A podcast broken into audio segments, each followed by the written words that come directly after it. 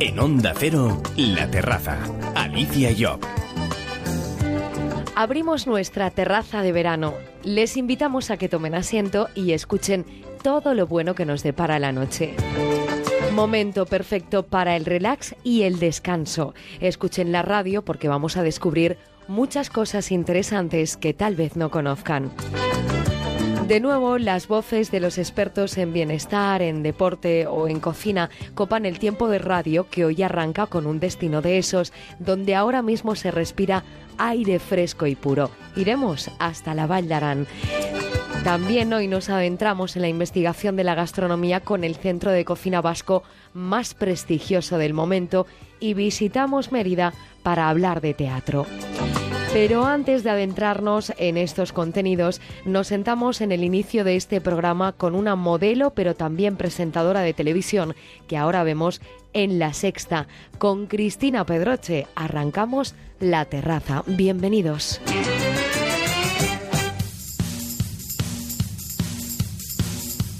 En Onda Cero, La Terraza.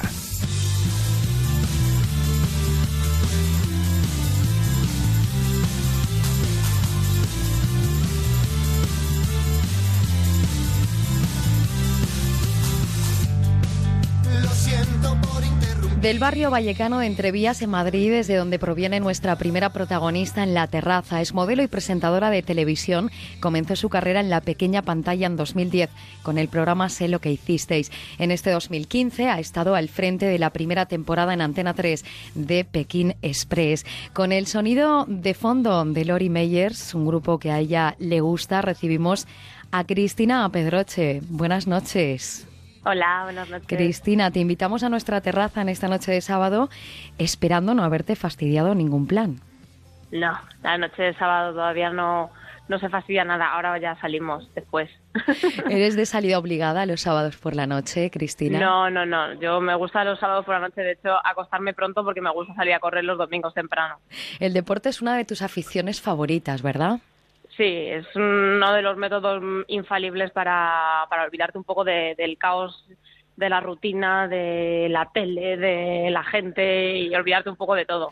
Descargarse del estrés de cada jornada es una de sus aficiones favoritas. Queremos conocer un poco más a uno de los rostros femeninos de moda de la televisión en España. Cristina, has estudiado turismo YADE. Eh, Te presentas a un casting, lo ganas en su día y hasta hoy. ¿Cómo cambió tu vida desde entonces? pues prácticamente todo, porque yo era una chica de 21 años que estaba en tercero de, de, las dos carreras y pues no me planteaba para nada estar en la tele, pero bueno, pues fue saliendo así, yo lo, todo el rato lo compaginé hasta que terminé las dos carreras y pues nunca he tenido que ejercer de ello, de momento me va bien en la tele y yo aquí estoy, pero vamos, que ni me mueve la fama, ni me mueve la televisión ni nada. O sea, que si algún día por lo que sea se acaba, por lo menos tengo ese plan B que tanto le preocupaba a mi madre. Eh, primero acaba los estudios, ¿no? Claro, era como acabo los, los estudios y luego ya veremos. Como dicen todas las madres, Cristina, claro. quieren asegurar el futuro de sus hijos. Ahora has estado en Pekín Express, según cuentas en tu blog, em, al que le das mucha vida diariamente. Este programa has dicho que supone para ti de alguna forma un antes y un después en tu vida. Sí, porque te hace ver la vida de otra de otra forma. O sea, mm, estamos a veces están metidos aquí en la, vorágine de, la ciudad, de las prisas, de, de todo, que no damos mm, prioridad a, lo que realmente tiene, que son las personas y ya está. No las cosas materiales. O sea, vas allí y claro, estás en, en países como Myanmar que no tienen de nada, no tienen agua, no tienen electricidad, no, no tienen luz y, de repente te lo dan todo y con una sonrisa y tienen un bol de arroz para comer toda la semana y vas tú a pedirles porque no tal, porque, no tienen, porque tienes hambre y te lo dan. Y claro, a mí ya me da vergüenza. Digo, no, no, digo, para, para ustedes. O sea, te lo dan todo y, no, no, se preocupan ni nada. Es, una maravilla. Toda una lección de vida, ¿verdad? Vamos, totalmente. Cristina, Tu, vida privada ya no lo es tanto. Pues es que mi vida privada nunca fue privada. Es que, es que soy una persona natural y es que me da igual, ¿por qué esconder las cosas? No, es que de esto no hablo, es que, pues no, pues yo soy natural y ya está. Y creo que es uno de los, de, los éxitos. O sea, es que tienes que ser así, o sea, a mí la gente superficial, la gente que esconde cosas, la gente falsa, no me gusta. Entonces, ni me rodeo de ella, ni, ni por supuesto pretendo ser. Me da igual trabajar en la televisión que trabajar en una charcutería, que trabajar eh, barriendo calles, que trabajando limpiando un colegio como mi madre. O sea, me gusta la gente transparente. Oye, ya que, ya que estamos hablando, Cristina, de aficiones y cosas, bueno, pues eh, que se suelen hacer para uno, como decíamos antes, despejar un poco la mente y olvidarse de la rutina diaria, teniendo como pareja David Muñoz, uno de los cocineros más conocidos del país, ¿cómo se te da a ti la cocina? A mí fatal, pero vamos, ya lo sabe todo el mundo, no sabe ni un huevo frito ni un, vamos, ni un triste sándwich me hago. Es decir, que os, compagináis a la perfección. Vamos, totalmente. yo siempre decía, aprenderé a cocinar solo cuando tenga hijos y les tenga que hacer los purés y, y, los potitos y esas cosas que toman los niños. Yo para que pues, coma de todo. Pero ahora, que se lo haga él. Por obligación. esos potitos, tres estrellas Michelin. Pero bueno, serás pinche, colaborarás de alguna forma en la cocina. Sí, yo mientras él está cocinando, pues yo le canto, le bailo, chorradas así. Pero es de buen comer, supongo, ¿no? Teniendo al lado a quien tienes. Y antes no lo era tanto, ¿eh? Pero, pero al final esto también, la gastronomía y el, el paladar como tal se puede educar. Y al principio me llevaba a sitios que yo no entendía muy bien los sabores ni nada y ahora pues como algo y me, me gusta saber a qué me recuerda me gustan, pero la verdad que nos lo pasamos muy bien comiendo juntos. Oye, Cristina, eres una de las mujeres más atractivas del país, así lo dice sobre todo la revista FHM, For Him Magazine, también una de las más atractivas del universo. Eh, ¿Tú eres consciente de esto? ¿Hasta qué punto? ¿Cómo lo llevas? Pues eso que está muy bien, que te halaguen y que te digan que eres muy mona y tal, pero es una persona normal y ya está. Y si dice FHM que soy la mujer más sexy y luego hay, y, mira, ni es tan verdad lo de FHM, ni es tan verdad lo de la ballena de Vallecas, que decían que si estoy gorda, que si no sé qué, ni una cosa ni la otra. Yo soy una persona normal, natural, no me gusta el, es no me gusta el postureo ni nada, y, y, cada uno tiene que quererse como es. Que cuando tenía 21 años estaba más delgada que ahora, pues sí, tampoco hacía deporte y no comía prácticamente de nada y ahora pues como muy bien y hago mucho deporte, entonces mm, es que tengo mucho bug. Y, y, yo soy feliz. Es que, lo importante es ser feliz con uno mismo. Eso es lo más, importante. ¿Qué más da lo que ponga en una báscula? Y ser alegre y divertida como tú eres, que supongo que en tu terreno privado eres igual, pero nada te pone de mal humor. Mm, no, es que es que me paso, o sea, me pone de mal humor pues, a veces yo misma que, me gusta que las cosas salgan como yo quiero y como no salgan, pues me, me como que me agobio. Pero cada vez menos y desde que estoy con David ya menos me enfado. O sea, porque pienso que la vida es maravillosa y que no merece ni un segundo de un enfado. Y más habiendo pasado por Pekín Express, ¿no? Por todas las experiencias que nos contabas antes, no tenemos derecho a quejarnos, Cristina. No, no, pues para nada que no. Somos unos afortunados en todo. Desde luego, con ese mensaje finalizamos esta entrevista eh, con la que Cristina Pedroche nos ha permitido entrar un poquito más en su terreno privado. Gracias por compartir esto, este ratito de esta noche de verano con nosotros aquí en la terraza. Cristina, feliz verano. Muchas gracias. Un besito. En Onda Cero, La Terraza.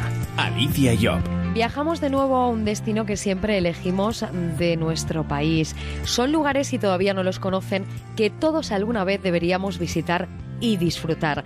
Hoy nuestros pies nos llevan hasta el Pirineo Central. Nos adentramos en un valle de vertiente atlántica con una extensión de 620 kilómetros cuadrados.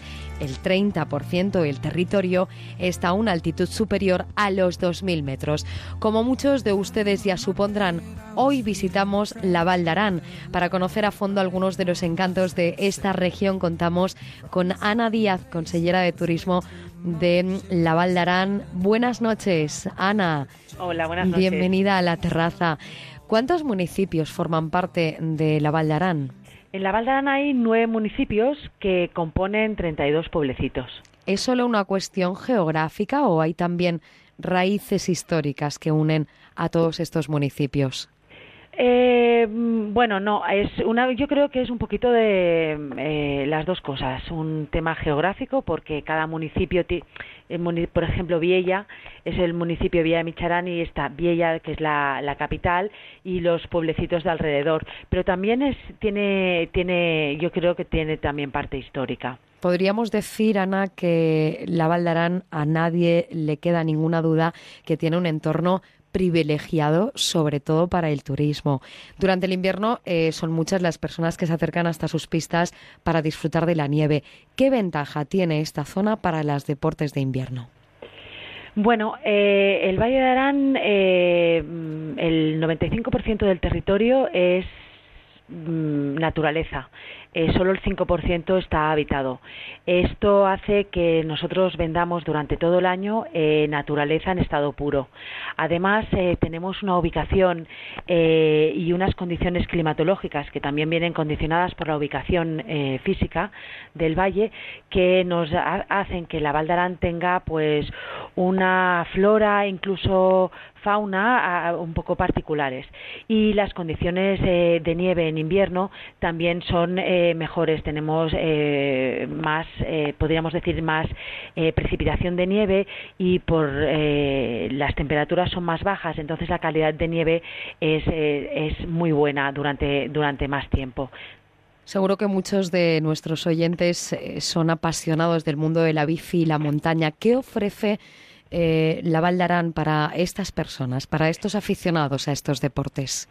Sí, como decía, tenemos es naturaleza en estado puro eh, y, y, claro, 95% de un territorio eh, destinado a, todas las actividades que se puedan hacer al aire libre, tanto en verano como en invierno, pues hacen que, por ejemplo, ahora en estas fechas, eh, pues la gente pueda disfrutar de actividades como el senderismo, la bicicleta de montaña o los deportes de de, más de turismo activo. El, la Valdarán tiene 400 kilómetros en cuanto a bicicleta de montaña, 400 kilómetros de senderos balizados y señalizados para la práctica de bicicleta de montaña, con diferentes niveles de dificultad, a pesar que hay que reconocer que, que los, eh, los desniveles eh, son interesantes eh, porque hay, hay rutas más facilitas, pero realmente hay rutas que, que, son exigentes que son exigentes y esto hace pues que haya un amplio abanico de practicantes de este deporte que vengan a, la Valdarana a practicarlo. Además tenemos eh, el, tenemos un centro BTT que está formado por estos 400 kilómetros, eh, dos descensos de, bicicleta eh, por trialeras con, con trampolines, un, un, circuito en el Pla de Beret, en lo que es la zona de la estación de esquí, la zona de Beret, es un circuito de altura de 5 kilómetros para que se vayan a entrenar eh, a, mil, eh, a, casi 1.800 metros de altura. Bueno, la verdad es que tenemos un amplio abanico de posibilidades para toda esta gente que practica, en este caso, lo que es la bicicleta de montaña. Y bueno, luego sería el senderismo, que tenemos desde excursiones eh, con los antiguos caminos que unen los 32 pueblos del Vallarán excursiones agradables porque combinas lo que es la montaña o la media montaña con las visitas a los pueblos familiares y para gente que pasea y luego aquellos que quieren ya hacer como más eh, excursiones más duras, más exigentes, pueden subir a picos eh, de, de, unos 3.000 y, y disfrutar de lo que es la alta montaña la Valdarán también. La verdad es que hay un abanico de posibilidades para hacer deporte cerca de la montaña en unos paisajes eh, supongo que impresionantes, ¿verdad? Según vemos también en imágenes y además en un entorno en el que seguro, seguro se va a respirar aire puro, Ana.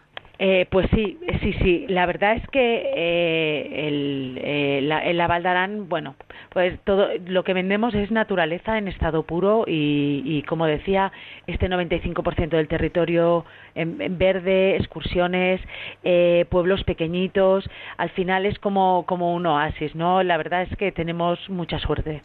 Cuando uno hace este tipo de deporte por la montaña, uno de los imprescindibles va a ser llevar una cámara fotográfica detrás. De hecho, supongo que lo tendrán en cuenta, ¿no? Todos los deportistas, porque eh, hay rincones preciosos. ¿Cuáles son los más bonitos que nos podemos encontrar allí?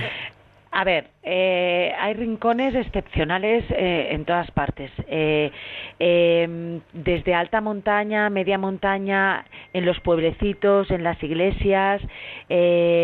pero la visita a los pueblos, la verdad es que es bueno, es, es obligada, ¿no? podemos hablar de pueblos como Vallergue, que es el pueblo más alto que tenemos en la Valdarán, Bausen, que es el pueblo que está más a la frontera, Bausen y Canejan, y que son dos pueblos también muy bonitos, ¿no? Y luego pues estamos hablando de una punta a la otra, ¿no? Luego ir recorriendo los diferentes pueblos que, que la verdad es que son muy bonitos y ofrecen una gastronomía, el románico y, comercio y la verdad es que es con paseos muy interesantes. Mm. Por otro lado, ya más a nivel de naturaleza, eh, podemos visitar Mongarri, por ejemplo, que es un pueblo abandonado en el que no vive nadie, pero hay un, un refugio y la verdad es que es un, un lugar idílico por, eh, eh, por donde pasa el río, es muy, muy bonito. La Artiga de Lin, la Artiga de Lin es una zona que está cerca de Viella, y es una zona eh, muy bonita donde hay saltos de agua y es, es una de las antiguas salidas de la Val d'Aran hacia, hacia Aragón. Eh, es un, un, pequeño puerto y se puede llegar también a la Neto y la verdad es que son unas excursiones, unas vistas excepcionales. Sí, y luego, por ejemplo, eh, podemos visitar Arampar, que es un parque eh, de, donde se pueden ver animales en estado semisalvaje y algunos en estado están cautivos, como son los lobos y el oso, pero que es como pasear por un bosque y entonces los, los ves como muy integrados, ¿no? En la zona del Portillón, que también es, un, es una zona muy bonita de, de la Valdarán. Un destino para disfrutar también en familia, para hacer deporte, para visitar las, las vistas fantásticas que tiene este rincón de nuestro país, pero un destino también para el buen comer. Has mencionado antes la importancia de la gastronomía. ¿Qué podemos degustar allí? ¿Cuáles son los productos típicos de la Valdarán? A ver, en la Valdarán hay un amplio abanico de posibilidades gastronómicas. La verdad es que los restaurantes y sus chefs eh, han conseguido combinar recetas de toda la vida, recetas tradicionales con la con actualidad y las han incluso actualizado, recetas tradicionales actualizadas o también combinadas con platos más modernos, ¿no? La verdad es que en muchos pueblecitos se pueden encontrar pues desde bares de tapas y restaurantes de todo tipo y ofreciendo un gran abanico de posibilidades. El plato típico así que tiene mucho nombre es la olla. La verdad es que no es un plato muy de verano, es un plato como un cocido, es un plato ahí muy contundente, eh, pero también se pueden disfrutar de los patés, de los postres, de las de la cocina eh, de productos de caza, de las truchas, de las setas que en temporada, la verdad es que hay un amplio abanico de posibilidades. Y luego tenemos unos artesanos que eh, artesanos gastronómicos que ofrecen unos productos de mucha calidad también, quesos, yogures, eh, embutidos, patés, eh, incluso el caviar. El caviar tenemos eh, tenemos una fábrica de caviar aquí en la Valdarán. El caviar Nacarí también es de es del territorio. Todo para, para disfrutar en esta zona, en esta región en la que supongo que las noches deben de ser fresquitas este verano, lo cual va a gustar a muchos turistas que se acerquen allí hasta esta región, sí. donde hemos hecho un recorrido con Ana Díaz, ella es consellera de turismo de la Val y conoce bien esta zona que hoy hemos elegido como destino en la terraza. Buenas noches, Ana, disfruta del verano. Buenas noches, muchas gracias e igualmente. En Onda Cero, La Terraza, Alicia Job.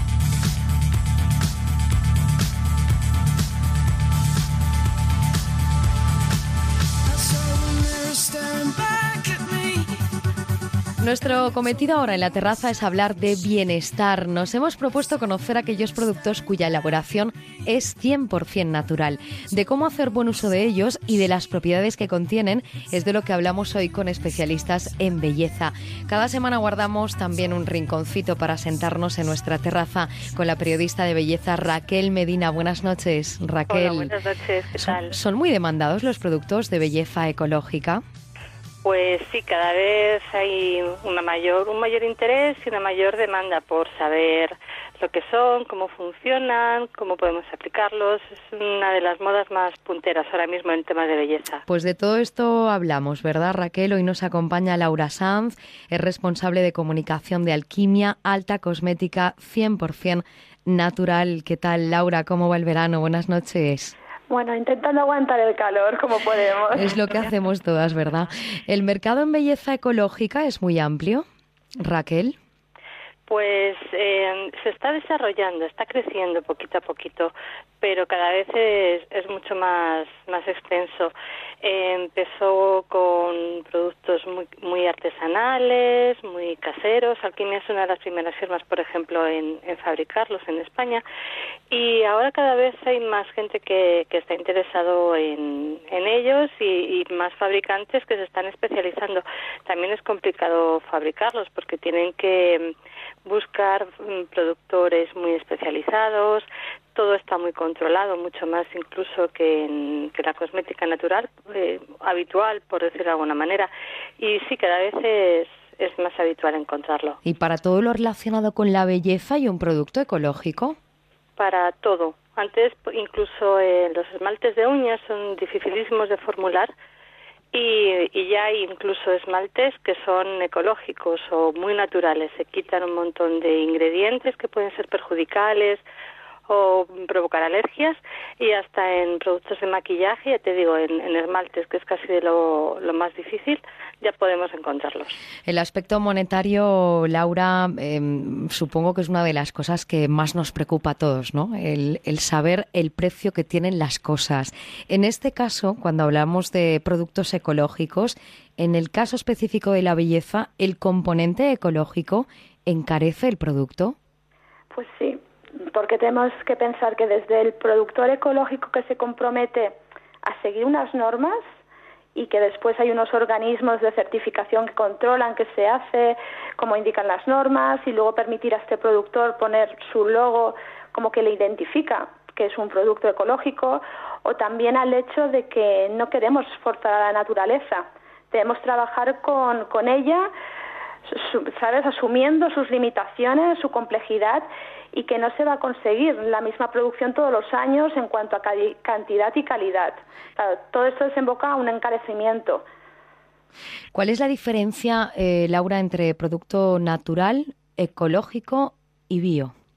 A ver, esto es eh, viene muy determinado también por los sellos de certificación, pero en sí la cosmética natural usa ingredientes orgánicos o de cultivo biológico y que sobre todo se libera de sustancias químicas las más agresivas. Luego la cosmética ecológica cumple con todo lo mencionado y además también optimiza todos los recursos naturales para emplear productos químicos, o sea que sin emplear productos químicos de síntesis o que genéticamente se hayan modificado. Si entramos ya en sellos de certificación para diferenciar entre bio y eco, debemos identificar primero qué sello y saber qué porcentajes de ingredientes naturales y qué normas ellos definen. Pero la verdad es que las diferencias son muy sutiles para, ¿sabes?, hasta qué punto podemos decir que un producto es bio y otro es natural y ecológico, porque más o menos cumplen los mismos estándares, estándares. Pero tenemos que tener en cuenta que todos estos sellos son de origen privado, que son muy buenas iniciativas, pero que no suponen un criterio uniforme para la cosmética natural que sobre todo están intentando sustituir la falta de una estricta legislación en cuanto a la materia, que esto a nivel gubernamental realmente se deberían poner serios para que sea todo uniforme. Esta es la diferencia entre natural, ecológico y bio. ¿Tienen todos el mismo efecto sobre nuestro cuerpo? A ver, eh, esto, claro, debemos determinar, siempre será mucho más eh, adecuado para nuestro cuerpo elegir productos que lleven cero residuos a otros que puedan llevarlos. ¿Y por qué los aceites naturales no se pueden usar directamente en la piel? A ver, los aceites debemos diferenciar sobre todo entre lo que son aceites esenciales y aceites vegetales. Y ambos pueden ser naturales, claro está. Lo que diferencia también es su aplicación y cómo se consiguen. Los aceites esenciales son líquidos muy volátiles que proceden de la destilación de plantas o flores y que, por ejemplo, en el caso de su aplicación, eh, son puros y no se debe aplicar directamente en forma de masaje, debido a su altísima concentración de principios activos. Para que os hagáis una idea, eh, adquirir un litro de aceite esencial de rosa búlgara hace falta cuatro toneladas de pétalos. Entonces, todo esto puede producir irritaciones si lo haces en formato masaje. Es verdad que en aromaterapia podemos utilizar, poniéndonos unas gotas para estimular ciertos puntos concretos o centros energéticos. También lo podemos utilizar para humificadores, poniéndolos en un pañuelo varias gotas y olerlo, sobre todo para épocas, por ejemplo, de estudiantes que necesitan concentrarse. Y luego tenemos que hablar de los aceites vegetales. Los aceites vegetales pueden ayudar y ser portadores de estos aceites esenciales, con varias gotitas, por ejemplo. Estos aceites vegetales son compuestos orgánicos que se obtienen pues desde semillas y que pueden ser pues desde almendras, yoyoba o avellana y que se obtienen de primera presión en frío los aceites vegetales se pueden aplicar sin ningún problema, nutren, si son buenos no deben engrasar la piel, pues eh, su penetración cutánea es muy rápida. ¿Qué tipo de mezclas se pueden hacer y pues qué remedio casero nos puedes explicar ahora mismo para poder aplicarlo en casa? Pues por o sea, siempre es diluyendo, utilizando una base portadora, como os he comentado, de aceite vegetal, y eh, con una concentración máxima de un aceite esencial que, por ejemplo, si es para uso corporal, tiene como máximo ser un 3% y para uso facial un 1%. Para que os hagáis una idea, serían unos 10 mililitros, sería como una cuchara sopera aproximadamente. Y para poder hacer, por ejemplo, un remedio en casa, un masaje de manos, ¿no? Podríamos utilizar un aceite vegetal de yoyoba, con una, en una cuchara sopera y poner una gota de aceite esencial de geranio, que el geranio aporta limpieza y es un hidratante cutáneo, y una gota de aceite esencial de limón, que es un rejuvenecedor, ayuda a atenuar las manchas de la piel y trata pieles agrietadas y resecas. Oye, una buena solución, Raquel, para mantener la piel hidratada de nuestras manos. Yo no sé si se resiente mucho la piel en, en verano. ¿Qué opináis vosotras? Mucho. El sol, el calor, el agua de la piscina, del mar, el aire, todo eso ataca muchísimo la piel, se reseca, está mucho más sensible y aparte, bueno, pues incluso se puede quemar, ya sabemos. Así que hay que cuidarla mucho más ahora. Pues una buena solución para aplicar en casa. Laura Sanz, responsable de comunicación de Alquimia, alta cosmética 100% natural. Gracias, buenas noches. De nada, a ti. Ya que hablamos hoy de productos naturales, em, Raquel Medina, ya saben ustedes que la pueden leer en la revista Objetivo Bienestar. ¿En qué sentido se preocupa de informar a sus lectores del abanico de propuestas naturales, algunas de ellas que acabamos de conocer ahora mismo? Pues intentamos hablar de ello siempre que podemos y además desde un punto de vista lo más amplio posible. Mm, por ejemplo, eh, nos gusta mucho hablar de, la comida, pues a base de ensaladas, damos muchos trucos, pues ahora, por ejemplo, que apetece un montón, recetas de, de batidos con frutas y verduras para estar hidrataditos y, y, frescos en verano, es lo que más apetece tomar. Y ya te digo, en, en un montón de sentidos. Pues todo lo relacionado con su belleza, con nuestra belleza, lo pueden encontrar en la revista Objetivo Bienestar. Te espero en esta terraza, Raquel, la próxima semana. Buenas noches. Buenas noches.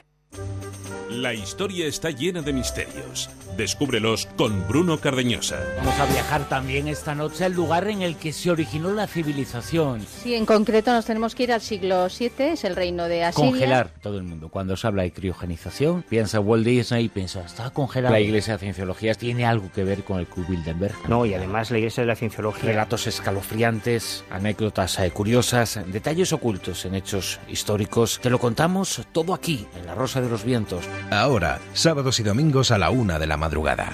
Te mereces esta radio. Onda Cero, tu radio. Vive en julio el ciclo promoción de novilleros en la Plaza de las Ventas. El domingo 26 a las 7 de la tarde, novillos de Francisco Javier Arauz de Robles para Lorenzo Sánchez, Martín Campanario y Víctor Tallón. Venta de entradas en taquillas de la plaza, internet, las-ventas.com o llamando a Tauro Delta 902 150 025. Las Ventas. Experiencias por vivir.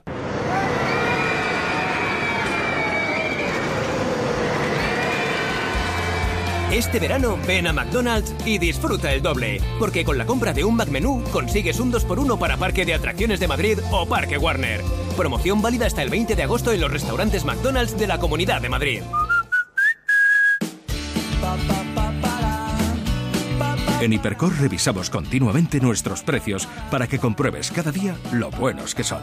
Por ejemplo, ahora tienes sandía fashion sin pepitas a 79 céntimos el kilo. Acostúmbrate a nuestros precios frescos. También en hipercor.es.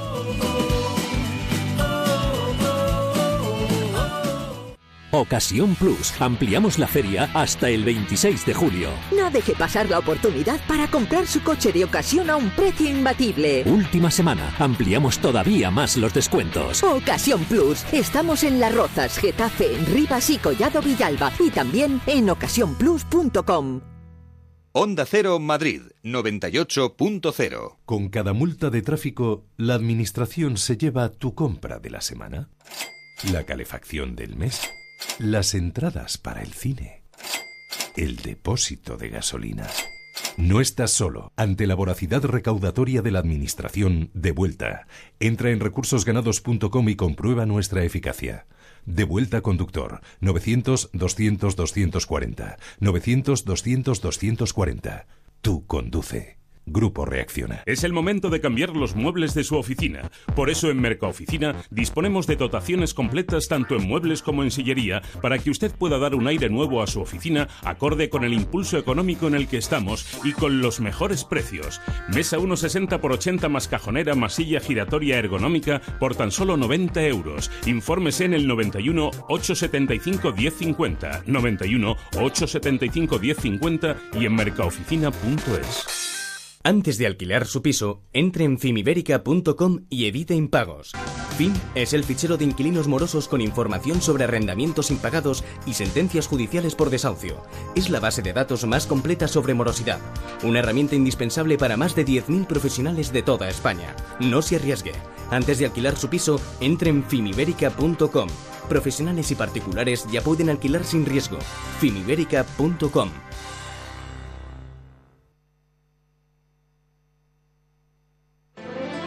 Más de uno. Carlos Alsina, Juan Ramón Lucas. Y recibiendo en este momento a Esperanza Aguirre. Señora Aguirre, muy buenos días. ¿Qué tal? Muy buenos días. Y pone bien Inec.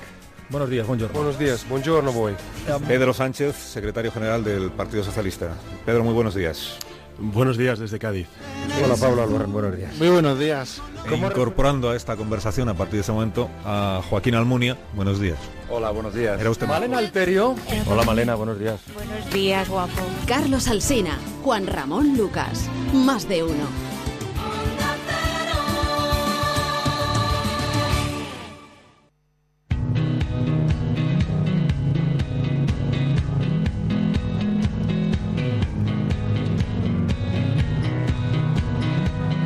La Terraza. Onda Cero. Como cada semana uno de los cometidos en este programa es hablar de gastronomía y a eso vamos ahora mismo. Queremos ampliar conocimientos en la cocina, damos un paso más para hablar de investigación, de ciencia de la gastronomía con el Basque Culinary Center que nació en 2009 de la mano de la Universidad de Mondragón, cocineros vascos y las instituciones públicas, con el fin de promover la investigación en la cocina, ampliar conocimientos y conseguir proyectarlo al mundo. Un proyecto avalado por un Consejo Asesor Internacional en labores estratégicas al centro y que cuenta con los mejores cocineros de los países gastronómicos más importantes del mundo, entre ellos España, presidido por uno de los más reconocidos, Ferran Adrià, creador del mejor restaurante del mundo, El Bulli, y formado, entre otros, por el mejor cocinero del mundo, Joan Roca, del Selle de Can Roca. Un consejo, José María Aicega, director general del Basque Culinary Center, buenas noches, que demuestra el alto nivel del centro que vamos a hablar ahora mismo. Muy buenas noches. Pues sí, la verdad, un consejo para nosotros un, un privilegio contar con, con 11 cocineros tan influyentes que, que, desde el principio nos apoyaron, nos asesoraron y también un poco nos proyectaron al mundo. Empezamos hablando, aparte de investigación, que luego hablaremos, pero también de formación, porque es un aspecto interesante, ¿verdad, José Mari? Formar a futuros cocineros. De hecho, este mes de julio en el Vázquez se ha graduado la primera promoción del centro. 54 alumnos se convierten en los primeros graduados en gastronomía de todo el Estado. ¿Qué supone esto? Em, ¿Cuál es el futuro profesional que les espera a todos estos alumnos habiendo pasado por este centro? Bueno, por una parte, la, formación, el, implantar un grado universitario fue seguramente una de las razones que, motivaron la creación también de una facultad universitaria, ¿no? como es eh, la Facultad de Ciencias Gastronómicas del, aquí en el Vasculinari, y, el objetivo era de alguna forma dar un salto y, y formar profesionales con una visión global de la gastronomía, con una formación interdisciplinar, eh, que combinase esta formación técnica, pero a la vez una formación intelectual, que al final esto es una universidad, es formación universitaria, y, capacitar a gente para un poco para los nuevos retos de, la profesión, ¿no? Y de forma que de aquí los que se han graduado, pues estamos viendo que van a trabajar muchos, pues de, en el área de restaurantes, pues como como jefes de cocina, como gerentes de restaurantes, como responsables de sala, de cliente, pero también van a trabajar en el mundo de la investigación, en la industria alimentaria, en departamentos de innovación, en departamentos de marketing. Por tanto, eh, el reto principal era, yo diría, abrir oportunidades profesionales, ¿no? Y, y no buscar encasillarles, sino, sino esta polivalencia del profesional. Por el prestigio que ha conseguido el Basque Culinary Center, ¿El sector gastronómico se fija mucho en este centro? Bueno, yo creo que eh, el, el Culinary Center fue la materialización de, bueno, lo dicen algunos cocineros, ¿no? De un sueño, de, de, una demanda que el sector de la gastronomía y los cocineros más relevantes eh, iban expresando, ¿no? De forma de, de, dar un salto en la formación eh, y, crear, forma, como decía antes, graduados universitarios que respondiesen al futuro del sector. Y la verdad es que en este proceso hemos recibido el apoyo de yo diría de, todos los cocineros de, de, toda España y también de, cocineros de todo el mundo. Y yo creo que bueno pues hemos hecho las cosas con coherencia con un compromiso muy grande con el sector. Y bueno pues yo creo que también hemos recibido el reconocimiento de que de que estamos haciendo bien las cosas y eso es un yo diría un espaldarazo y un ánimo para seguir trabajando en esta línea. ¿Por qué esa necesidad de investigar en el mundo de la gastronomía? Bueno, yo creo que eh, la cocina moderna y, los chefs eh, en los últimos, pues igual 10 años, sí nos han demostrado que, que dentro de la gastronomía había un potencial de, generar nuevo conocimiento y luego de impulsar nuevos productos, eh, nuevas tecnologías, incluso nuevas empresas. Y yo creo que desde el principio vimos que había un potencial, ¿no? Y que ese potencial, pues teníamos que desarrollarlo creando un centro dedicado a ello, con una visión también muy eh, multidisciplinar. Y, en, ello andamos. Y yo creo que es un sector con, gran potencial de generación de riqueza, ¿no? De los procesos de investigación eh, que se están llevando adelante o que se han llevado en el centro y que han eh, bueno pues eh, tenido como consecuencia descubrir e innovar en el mundo de la gastronomía ¿qué ha sido lo más interesante José Mari? Bueno, yo diría, por una parte, eh, para nosotros ha sido muy interesante crear este centro desde cero y empezar a trabajar tanto con, las empresas del sector agroalimentario, ¿no? donde hemos trabajado con ellas en desarrollo de nuevos productos, ¿no? Eh, aportando una visión gastronómica, ¿no? pues nuevas, nuevas gamas de platos preparados, eh, pues nuevas infusiones, con una empresa hemos hecho esto, nuevas elaboraciones. Eh, yo creo que eso ha sido una, una experiencia interesante. Y luego hay otra área, si quieres un poco más gastronómica, donde estamos, pues eh, vamos a decir, utilizando productos tradicionales y viendo el potencial gastronómico que tiene, eh, viendo nuevas nuevas eh, transformaciones, nuevos usos y bueno, pues ahí desde trabajando con, con, productos autóctonos hasta productos, pues, pues por ejemplo del Ecuador, con el cual estamos haciendo un trabajo de desarrollo gastronómico de sus productos, ¿no? Y, y la verdad es que estamos haciendo cosas muy diversas, ¿no? Y muy interesantes. Y de todo esto en lo que trabaja este centro, ¿qué es lo más curioso? Lo más curioso, bueno, pues mira, acabo de venir de una reunión donde hemos estado hemos estado viendo pues nuevas fórmulas de elaboración de helados eh, sin utilizar por ejemplo, leche y, viendo cómo podemos hacer helados de, de, las cosas más variadas, ¿no? Y pues utilizando aceite de oliva y frutas y bueno, cosas así. Yo creo que bueno, pues es eh, como nos, nos va mucho la innovación y la experimentación, pues estamos ahí, desbrozando caminos. Ahí siguen trabajando y supongo que con proyectos, eh, bueno, en, en un futuro inmediato, ¿cuáles son esos proyectos? ¿Algún proceso de investigación en mente? ¿En qué está trabajando ahora en esa faceta de investigación el Basque Culinary Center? Bueno, yo creo que estamos trabajando en, diferentes facetas, ¿no? Desde ahora, por ejemplo, estamos en, un proyecto de investigación eh, vinculados con, los hábitos de alimentación y, la cocina a nivel social, ¿no? Y estamos viendo, eh, haciendo, trabajando con niños, eh, cómo eh, el que ellos participen en, en, en procesos de cocina hacen que sean más receptivos a, a, comer cosas nuevas, ¿no? Porque todos tenemos, cuando tenemos hijos e hijas, siempre vemos que tienen siempre una dificultad de probar cosas nuevas, ¿no? Y estamos haciendo experimentos y viendo cómo, bueno, pues implicándonos en el proceso, de repente eh, se abren a la experimentación, ¿no? Y, y esto luego se va a materializar en un artículo científico que publicaremos en la revista correspondiente. Y bueno, yo son cosas así que que nos demuestran que la cocina y lo gastronómico es como muy transversal, ¿no? que tienen muchas posibilidades de investigación. Un centro culinario que además no descansa en verano, ahora mismo está en marcha el curso de verano.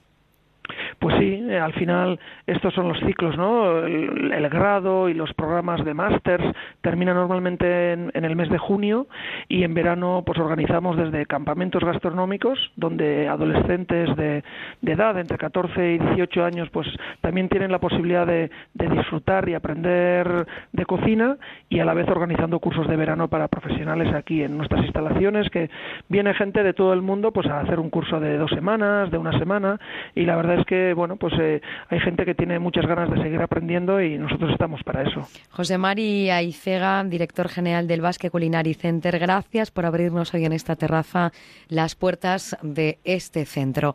Buenas noches, feliz verano, José Mari. Muchísimas gracias por vuestra atención, muchas gracias, buen verano.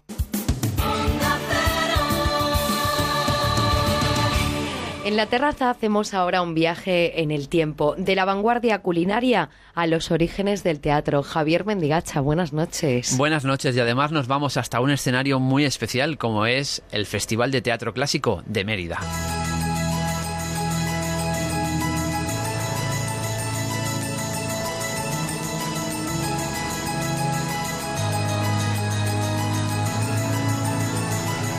Hoy nos vamos a trasladar hasta un lugar de nuestro país que ya de por sí tiene un gran encanto, pero que además durante estas semanas cobra una mayor relevancia.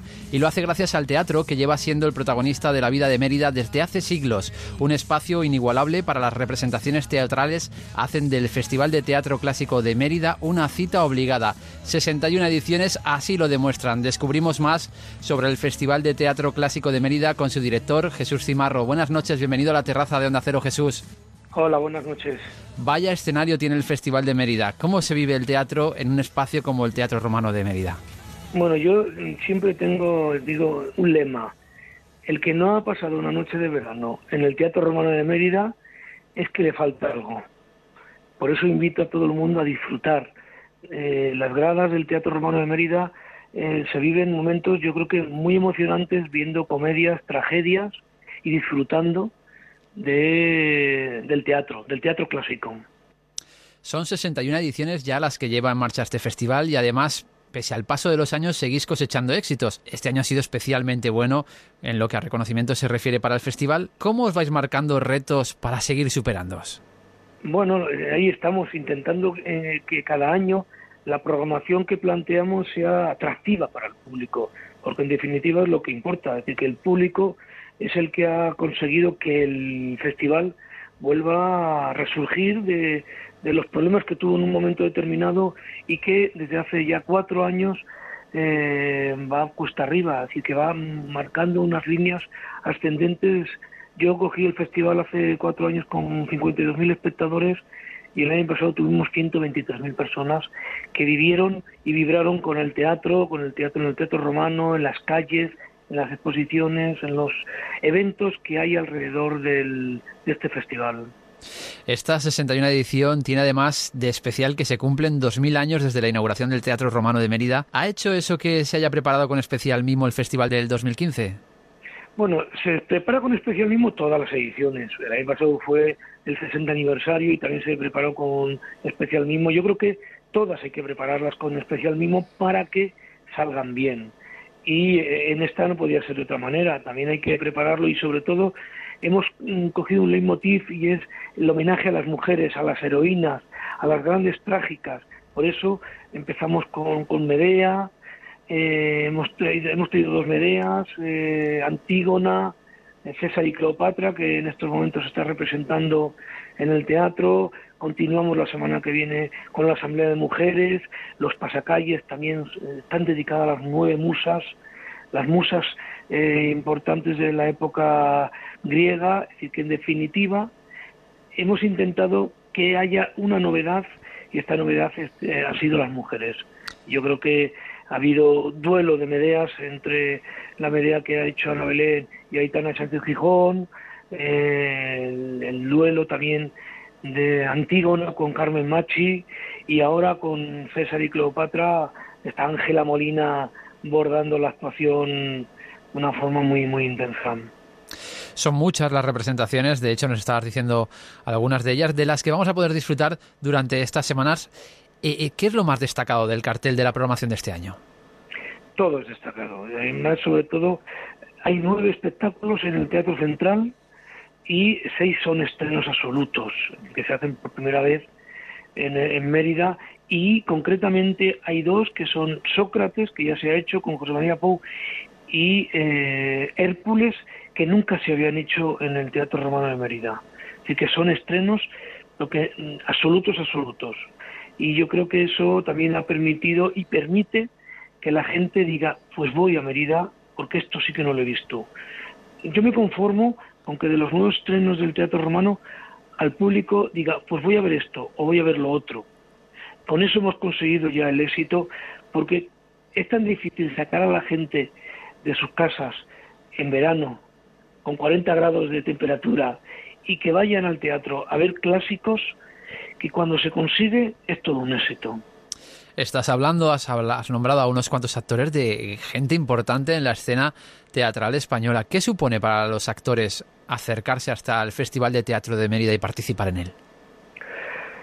Pues supone una responsabilidad muy grande y un gran reto, porque actuar en un espacio que tiene 3.000 localidades, que es el teatro más grande de España, eh, pues es una gran responsabilidad y así la viven tanto los actores como las actrices, conocidos o desconocidos, porque yo siempre digo, hay que echarle mucho valor para enfrentarse a 3.000 personas y hacer una comedia o hacer una tragedia. Tienen un gran mérito. Además de teatro en estado puro, el Festival de, de, Mérida se compone de otras vertientes, por ejemplo, un ciclo de conferencias que terminaba hace pocos días. ¿De qué han tratado estas jornadas, Jesús? Pues mira, con las, ha habido seis conferencias y eh, con las conferencias lo que pretendemos es que el público, que con, a, través de grandes expertos, desgranen lo que van a ver. Es decir, se ha hablado de Sócrates, se ha hablado de Cleopatra, se ha hablado de, distintas, de Medeas, de distintas eh, de, propuestas que eh, visiones que tienen distintos catedráticos de universidades de Madrid, de Extremadura, de Portugal, donde nos han acercado a los mitos y donde nos han, han hablado del contexto histórico donde se han desarrollado esas obras. No solo las representaciones son las que se realizan en, los, en el gran escenario del teatro romano y en los lugares preparados para ello, sino que el teatro podríamos decir que invade las calles de Mérida, bien sea con los pasacalles, con la programación off. ¿En qué consiste esta iniciativa? Pues mira, todos los sábados eh, tenemos un pasacalle que recorren desde el teatro hasta el centro de la ciudad eh, y por las distintas calles animando a la gente a ir al teatro. Y luego tenemos eh, eh, otros espacios como el templo de Diana, el templo del Foro o el la- las termas, donde eh, trabajamos el teatro de base, donde más de 80 personas están actuando para el público en, en, pues en pequeños espacios con también eh, las obras que hemos tenido han tenido también temática de mujer, hasta Andrómaca, eh, ahora está el sueño de una noche de verano, y que de alguna manera intentamos cubrir todos los espacios. También los lunes tenemos un ciclo de películas de temática grecolatina, grecorromana, a lo largo de todos los lunes del festival. El festival no queda solamente representado con estas representaciones, como decíamos, sino que desde el propio festival se impulsan cada año exposiciones vinculadas de una u otra forma a la cultura clásica, ¿verdad? Sí, eh, tenemos dos exposiciones, una en el Museo Nacional y otra que es inédita, que nunca se había hecho en, eh, en la sede del propio festival, que tenemos la sala, la- la- hay una sala de exposiciones de un claustro maravilloso que es sobre eh, las máscaras, es decir, eh, nunca esta exposición se había expuesto y, es las distintas máscaras, hay más de 150 máscaras en grabados que muestran eh, toda la temática, pues contentos, tristes, alegres, sonrientes, eh, bueno, una variedad de máscaras muy muy interesante que también eh, hacen que el festival esté cubierto también en ese aspecto y también tenemos las extensiones en Medellín, en Regina, que son dos teatros romanos ubicados muy cerca de Mérida y la extensión que hemos tenido también en Madrid. El colofón del, del Festival de Teatro Clásico de Mérida son los premios CEDES. ¿Qué suponen estos premios para los actores? Bueno, pues son, suponen que pueden ser elegidos para, para ser premiados por su trabajo a lo largo de la última temporada. Y bueno, yo creo que en tres años se ha conseguido posicionar estos premios y sobre todo dar una visibilidad a ese marco incomparable que es el Teatro Romano de Mérida. El año pasado más de medio millón de personas lo vieron por televisión y yo estoy convencido que estas galas han permitido que muchísima gente de fuera de Extremadura puedan acudir a las representaciones.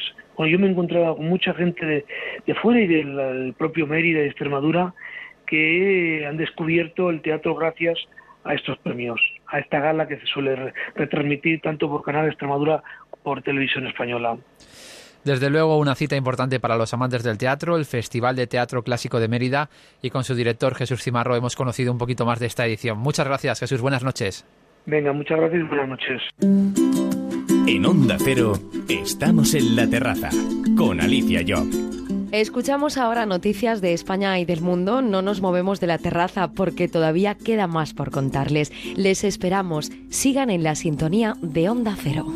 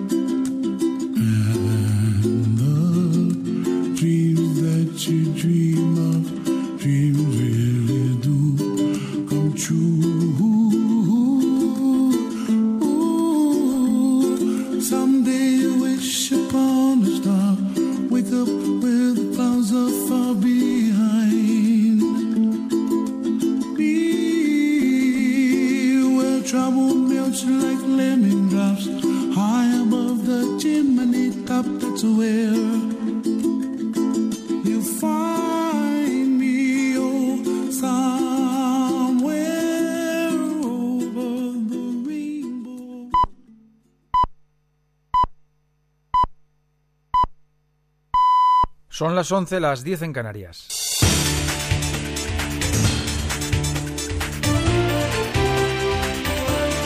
Noticias en Onda Cero.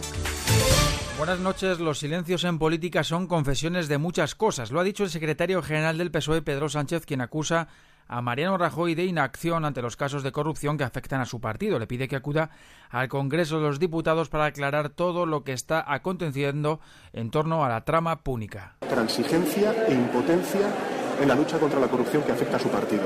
Y creo que ni los españoles ni los votantes del Partido Popular, incluso me, me, atrevería a decir los militantes del Partido Popular, se merecen a un presidente del Gobierno, a un señor Rajoy, que da la callada por respuesta una vez más ante un caso de corrupción como el que estamos viviendo. Lo último que ha trascendido de la investigación de la Guardia Civil es que el exconsejero de la Comunidad de Madrid, Francisco Granados, uno de los cabecillas de la trama púnica, medió con la entonces consejera de Educación, Lucía Figar, también imputada en el caso, en la concesión de un instituto tecnológico en la localidad de Valdemoro, de la que Granados había sido alcalde. En otra de las conversaciones intervenidas por la Guardia Civil, se evidencia cómo el expresidente José María Aznar también habría intervenido para apartar de su entorno a una de las personas investigadas ante la sospecha de que estuviera implicada en actividades irregulares. El líder de los socialistas catalanes, Miquel Iceta, ha subrayado que Artur Mas esconde detrás de otros y esconde la cabeza debajo del ala, en su propósito independentista al abrigo de las elecciones del 27 de septiembre, y cierta crítica que algunas listas no tengan candidato, en referencia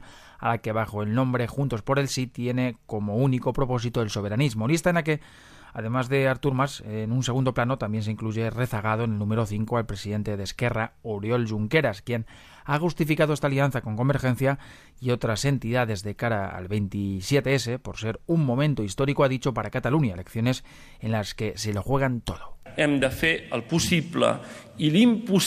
Tenemos que hacer todo lo posible y lo imposible para ganarla, porque esta oportunidad del 27 de septiembre nos abre las puertas a todas las otras oportunidades, a todas las otras mayorías, a todos los otros objetivos y altos ideales que siempre hemos servido.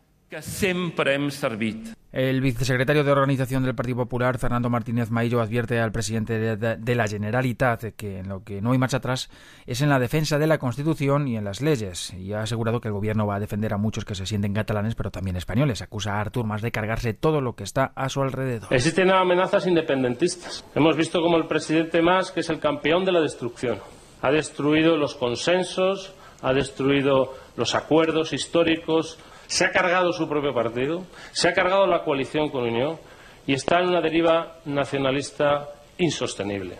Y yo creo que hay que decirle una vez más, como siempre lo decimos, que lo que no hay marcha atrás en Cataluña es en la defensa de la Constitución y de las leyes. Barack Obama defiende la libertad sexual en su primera visita a Kenia. Asegura que ningún país debería discriminar a los ciudadanos en base a su orientación sexual, en clara referencia a numerosos países africanos en los que ser gay o lesbiana se considera un crimen o tiene muy poca aceptación social. El presidente norteamericano, en una rueda de prensa conjunta con el de Kenia, ha señalado que ante la diferencia de creencias religiosas y culturas, lo importante es cómo el Estado reacciona ante esa discriminación. Obama, que se ha desplazado a Kenia para inaugurar la cumbre global de emprendedores, que reúne a más de mil inversores de 120 países para presentar proyectos innovadores, intercambiar ideas y buscar nuevas vías de financiación.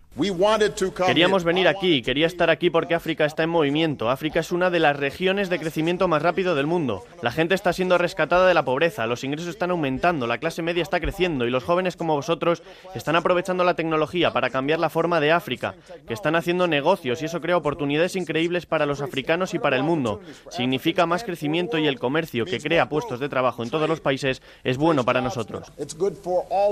Se trata de la cuarta vez que Obama viaja a África subsahariana durante su presidencia y además de Kenia va a visitar Etiopía para reunirse con varios líderes del continente y dar un discurso ante la Unión Africana. Mientras tanto, su ejército, el ejército de Estados Unidos, continúa comandando la guerra contra los yihadistas de Estado Islámico en Siria y en Irak. El último informe de sus operaciones junto a sus aliados habla de 22 ataques aéreos en Irak en las últimas horas y 9 en Siria. Buena parte de esta ofensiva ha castigado posiciones de los terroristas cerca de la ciudad iraquí de Fallujah. En Siria, la lucha se ha centrado más en las posiciones de los milicianos, unidades y equipos tácticos en las principales ciudades del norte ubicadas al este del río Éufrates. Vamos con el balance de tráfico. Dos personas han fallecido y una ha resultado herida leve en los dos accidentes mortales que se han registrado en las carreteras de nuestro país en lo que llevamos de fin de semana. Buenas noches. En el sorteo del sueldazo del fin de semana celebrado hoy, el número premiado con 5.000 euros al mes durante 20 años y 300.000 euros al contado ha sido 65.769 65769 serie 17017. Buenas noches. En el sorteo del sueldazo del fin de semana celebrado hoy, el número premiado con 5.000 euros al mes durante 20 años y 300.000 euros al contado ha sido Vamos ya con las noticias del deporte, Quique Cervera. Italia, Israel, Albania, Macedonia y Liechtenstein son los rivales a los que se enfrentará la selección española de fútbol en la fase de clasificación del Mundial de Rusia de 2018. Además, en estos momentos comienza la segunda parte del Fútbol Club Barcelona-Manchester United con los de Luis Enrique perdiendo 1 a 0 ante los de Bangal, que están jugando con David De Gea bajo palos. En el Tour de Francia, con la última etapa por disputar, Chris Froome, Chris es el virtual vencedor, Nairo Quintana el segundo y Alejandro Valverde el tercero. En los mundiales de natación de Kazán, Ona Carbonell ha ganado la primera medalla para España al llevarse una plata en la final de solo técnico. Y terminamos con el baloncesto porque España ha sido eliminada por Estados Unidos en las semifinales del Mundial Femenino Sub-19 al perder por 25 puntos. Es todo. Más noticias en Onda Cero a las 2 de la madrugada. La una en Canarias siguen escuchando La Terraza. Carlos Rodríguez, el mejor amigo de las mascotas. Susana, dime cinco animales que puedas tener en una pecera. Eh, espera. Espera, no es correcto. Estoy pensando. Estoy pensando tampoco es correcto. Una tortuga. ¿Una tortuga? Sí. ¿Qué nos traes? Las 10 eh, especies más raras que se han descubierto durante el 2014. Y hay una que me ha llamado muchísimo la hay atención. Hay muchos problemas de las patas de las almohadillas en los Para los amantes de los animales, para los que tienen mascotas o no, como el perro y el gato, los sábados y domingos a las 3 de la tarde.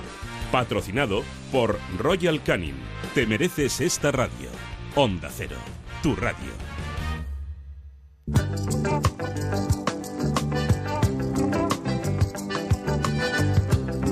En Onda Cero, La Terraza. Alicia Job. Estamos de vuelta y con muchos otros contenidos. No se pierdan la segunda hora de programa. Hasta la medianoche seguimos empeñados en practicar deporte. Hoy nos acercamos al mundo del patinaje. Les hablaremos de este deporte, pero también de literatura, que va a tener su espacio esta noche en la terraza, pero la literatura orientada al público juvenil, que seguro conoce a Blue Jeans. Después hablaremos con él. Pero antes una opción de fin de semana puede ser el cine pero sin moverse de casa. Y esta es nuestra primera propuesta.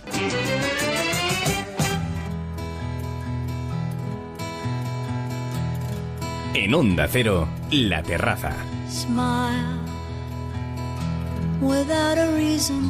Ya saben que tenemos un rincón en nuestra terraza en el que solo hablamos de cine. Este rincón está reservado cada sábado para nuestro crítico de cine, Eduardo de Vicente. ¿Qué tal, Eduardo? ¿Cómo va el verano? Muy bien, muy buenas noches. Pues aquí en la terracita tomando el fresco. Y siempre es buen momento para ver una película en casa, ¿verdad? Hoy nos propones Whiplash. Sí, la película sorpresa del año eh, fue el premio del público en Sundance, se llevó Oscars y fue la que... ¿Sabes que cada año en las ceremonias de los Oscars siempre se cuela una peli? Una peli independiente de poquito presupuesto, como Pequeña Miss Sunshine otro año. Bueno, pues la Pequeña Miss Sunshine de este año se llama Whiplash. Eh, además protagonizada por J.K. Simmons, que es Sí. el redactor jefe de Spider-Man, que es el que obtuvo una gran cantidad de premios por esta prácticamente, película. sí, prácticamente cualquier otro actor que ese año se presentaba para un premio a mejor actor secundario ya se podía ir a tomar algo, porque se los Se llevó todo absolutamente todos. Pero ojo, se ha hablado menos del verdadero protagonista, el chico de la película, ahora explicaremos la historia, que es Miles Teller, que está estupendo, estupendo, y que ya ahora está protagonizando blockbusters como Los Cuatro Fantásticos, etcétera. Bueno, escuchamos, ¿te parece un poquito de la Claro película? ¿Está bien este sitio? Me gusta mucho la música que ponen. Bob Ellis a la batería. Toco en la primera orquesta de jazz de Schaffer, la mejor escuela de música del país. La clave es relajarse. No te preocupes por el tema, ni por lo que estén pensando los demás. Estás aquí por una razón. Diviértete. Cinco, seis, ¿sí? Quiero ser grande. Y no lo eres. Tenemos a Buddy Riggs. Hay un problemilla. Te adelantas. Vamos allá. Cinco, seis, ¿sí? Qué bien suena Eduardo Whiplash. Es estupenda, sobre todo yo a los, a los que les gusta la música y la música así de jazz, se la recomiendo mucho, muchísimo.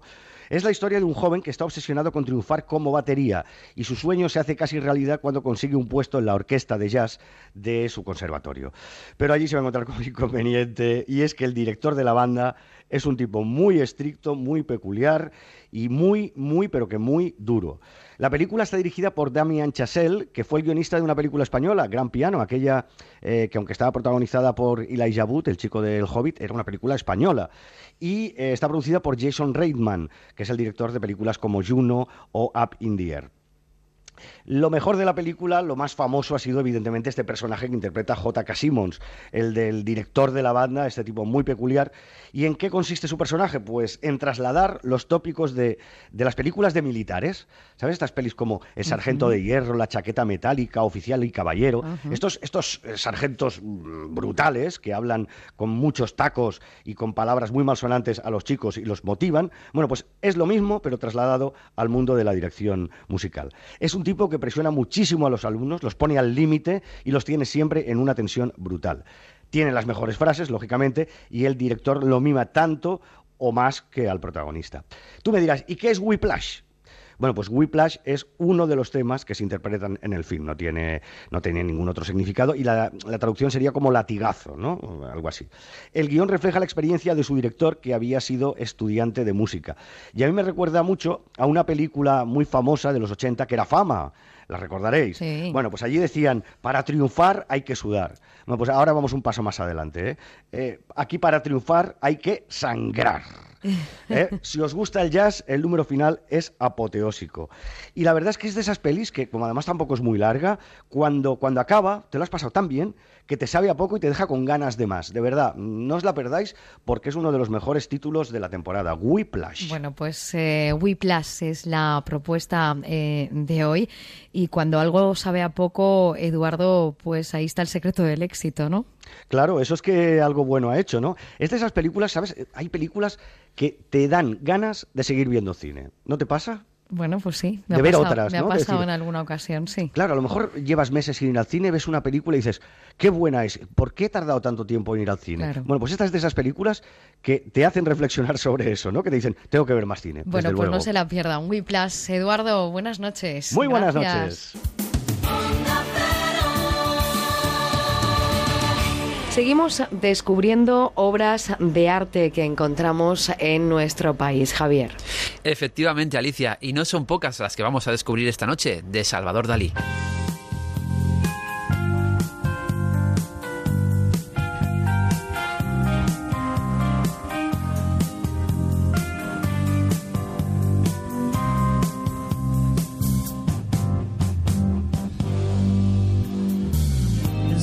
Uno de los grandes maestros del arte en nuestro país fue Salvador Dalí. Su legado artístico es un auténtico deleite para los sentidos. En esta noche en la terraza nos acercamos a su obra y a los diferentes espacios donde ésta quedó plasmada y que siguen siendo lugar de visita obligada para los amantes del arte. Conocemos más de la obra de Salvador Dalí de la mano de Monse Aguer, directora del Centro de Estudios Dalinianos y patrona de la Fundación Dalí. Monse, buenas noches, bienvenida a la terraza de Onda Cero. Hola, buenas noches. ¿Cuáles son los objetivos que tiene marcados la Fundación Dalí? Sí, mira, la, Fundación Dalí, creada por el propio artista, tiene como misión eh, promocionar, divulgar, eh, prestigiar, proteger la, obra de, Salvador Dalí en todo el mundo. ¿Cuántos espacios gestionáis a través de la Fundación?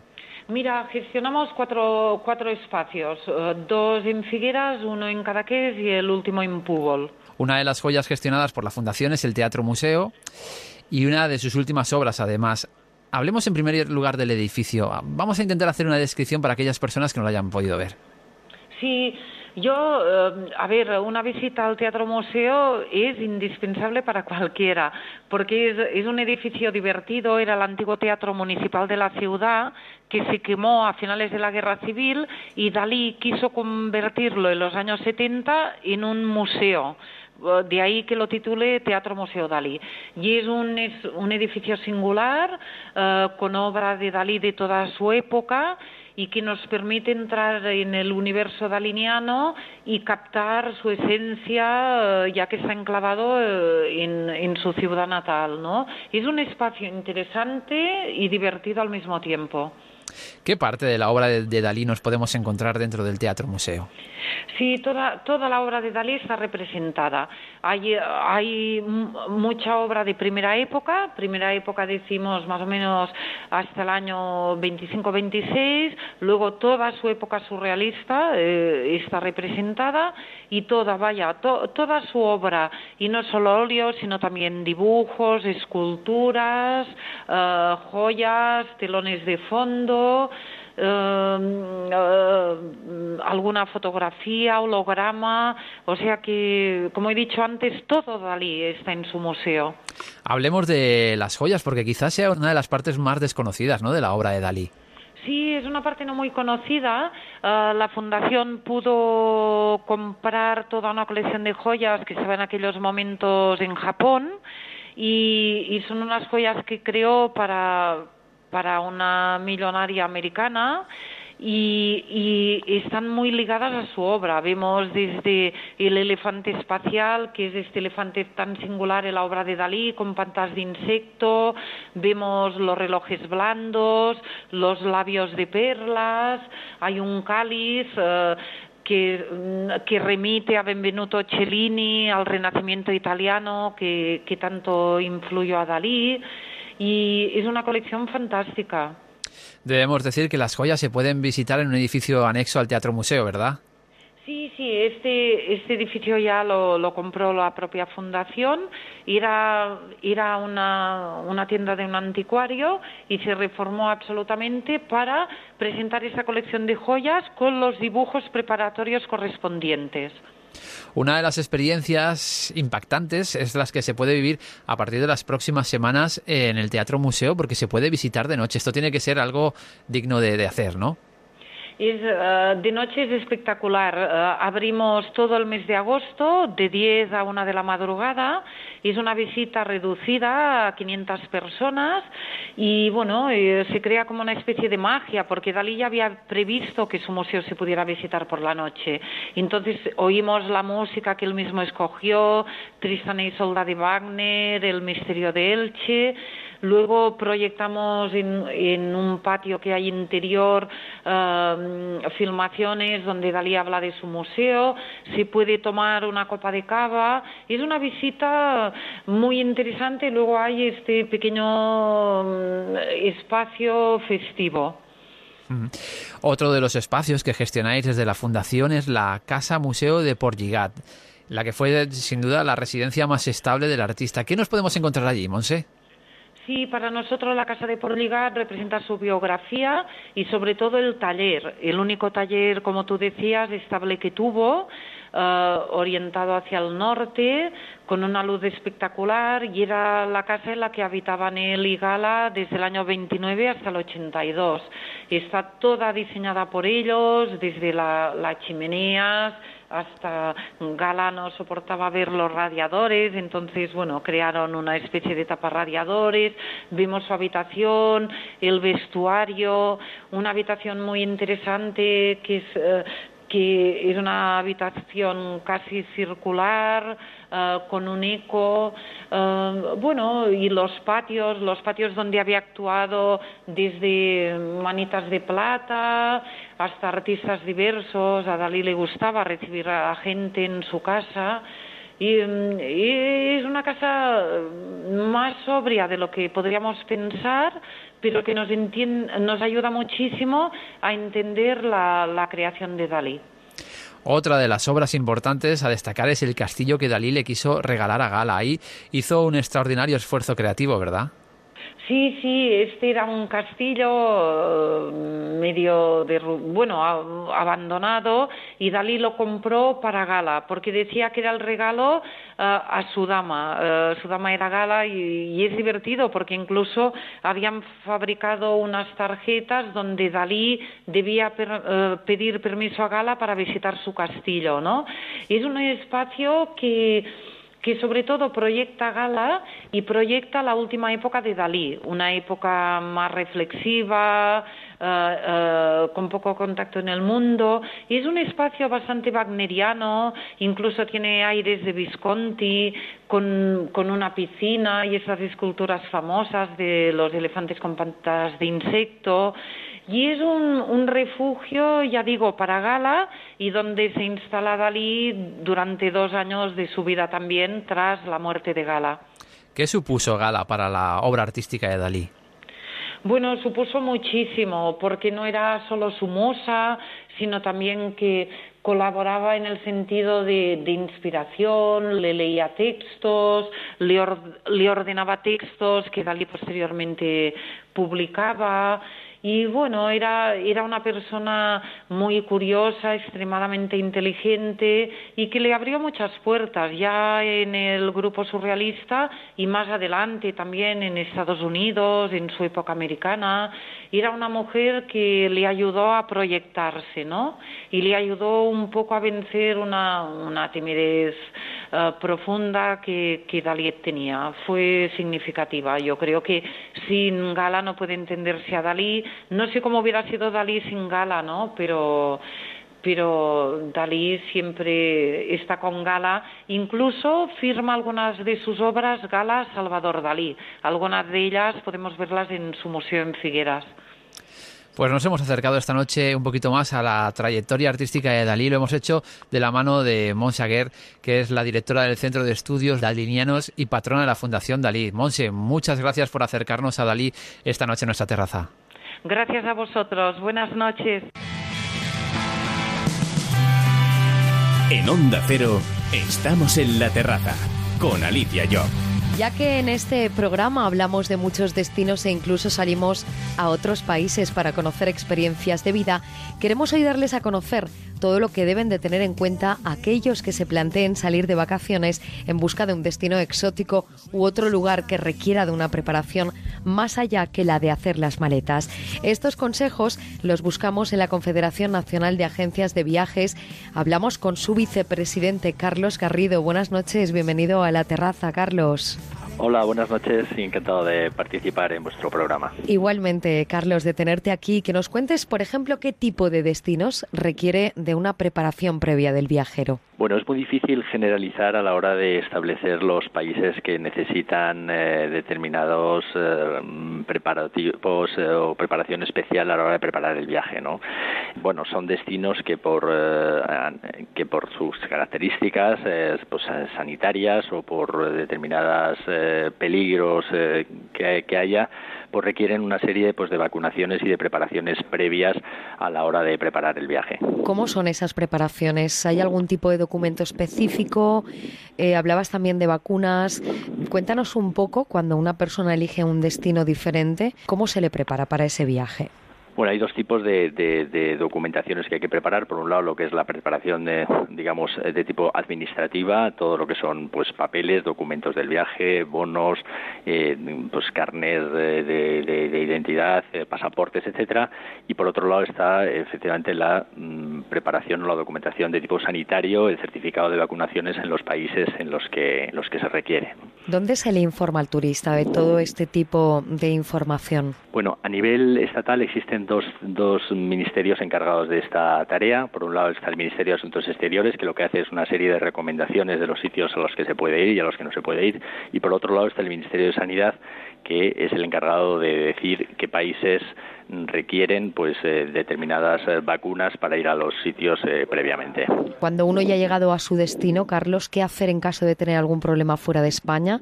¿Qué derechos tenemos? Bueno, aquí también nuevamente depende de los destinos y los países a los que estamos estemos yendo. Evidentemente, pues los derechos que tiene el, viajero, lo que los marca son el país en el que se esté realizando el viaje y evidentemente pues hay países donde la inseguridad eh, legal y jurídica pues es, es muy diferente si estamos hablando de países pues pues menos desarrollados eh, eh, centro de África por ejemplo pues con respecto a un país pues, pues pues Europa Estados Unidos donde los derechos de los viajeros y los consumidores pues están mucho más definidos ¿Cuáles son los países poco recomendables ahora mismo? Pues mira, eh, eh, en, estos momentos el Ministerio de Asuntos Exteriores pues desaconseja hacerlo a no ser que sea por extrema necesidad pues a países como pues Libia, Somalia, Chad, Nigeria, eh, Liberia, Guinea-Bissau, Mauritania, Níger, Burkina Faso, Mali, República Centroafricana o a Burundi, ¿no? Pues por ejemplo, por decirte una serie de, países que en estos momentos pues es desaconsejable ir y, y, no, no, no es conveniente, pues por diferentes motivos. De todas formas, el que está interesado en hacer un tipo de viaje específico eh, pues ya conoce ¿no? todas estas problemáticas o se piden este tipo de viajes de igual forma. Claro, nosotros desde las agencias de viajes, además de dar un poco, solemos eh, pues intentar dar recomendaciones de tipo pues las más básicas, pero es fundamental que cuando se quiere viajar a un destino, pues eh, hacer la preparación eh, lógica, no informarse pues de las características que, tiene el país. Y esto se puede hacer pues en las oficinas de turismo, pues en las embajadas, en los, consulados o, bueno, pues hoy hay, hay diferentes formas para acceder al a la, información. Y en cuanto a otro tipo de destinos, los más generales o los más demandados, cuando llega un periodo vacacional, ¿qué tipo de documentación se debe de llevar siempre una persona a un viaje, sea el destino que sea? ¿Qué es lo recomendable? Bueno, es muy importante llevar, repasar todos los documentos del viaje, lo que son billetes de, avión, lo que son eh, bonos de hotel, todos los servicios que se vayan, que se hayan contratado previamente desde, desde el país de origen, así como toda la información administrativa que se necesita a nivel de, pasaportes, visados eh, y etcétera, ¿no? Que es, que es un poco lo, lo que todo lo que se todo lo que se requiere para a la hora de preparar un viaje. ¿Cuáles son los destinos más demandados ahora mismo? Bueno, en, dependiendo también aquí nuevamente pues de la época, en, concretamente si hablamos del turista español, además de todos los de, todos los destinos a nivel eh, nacional, pues que en estos momentos pues lógicamente pues todo lo que tiene que ver con costas y las islas es lo más demandado. Y a nivel internacional pues bueno son los destinos europeos, los eh, los españoles donde más viajamos es a, países en, Europa como eh, Francia, Inglaterra y, e Italia. Y, a nivel internacional pues por, por, por la oferta turística hay muchísima demanda para todos los países pues del Caribe eh, de Latinoamérica destinos nuevos como por ejemplo puede ser Colombia eh, Estados Unidos y ya luego pues están los destinos de, de Asia y, y, África que también tienen mucha mucha demanda. Pues anotamos todos estos consejos, Carlos eh, Garrido, imprescindibles para cualquier viajero, es vicepresidente de la Confederación Nacional de Agencias de Viajes. Gracias, buenas noches. Gracias a vosotros, buenas noches. Pablo Rodríguez Pinilla y Soledad de Juan, las voces del campo en Onda Cero. Hoy tenemos el placer de contar aquí en Onda Agraria con la ministra de Agricultura, Alimentación y Medio Ambiente, doña Isabel García Tejerina. Muy buenos días y bienvenida a Onda Agraria. Muy buenos días. Eh, desde el punto de vista de la agricultura de precisión, ¿qué nos ofrecen los drones? Aporta pues una visión aérea de ahí fue injusto y es verdad, porque los 100 pies los hice con 100 y los gorrinos con 4. Tú imagínate, gorrinos de 100 patas, madre mía. Toda la actualidad del sector agrario que interesa a profesionales y aficionados al campo. Sábados y domingos de 6 a 7 de la mañana aquí en Onda Agraria. Te mereces esta radio. Onda Cero, tu radio.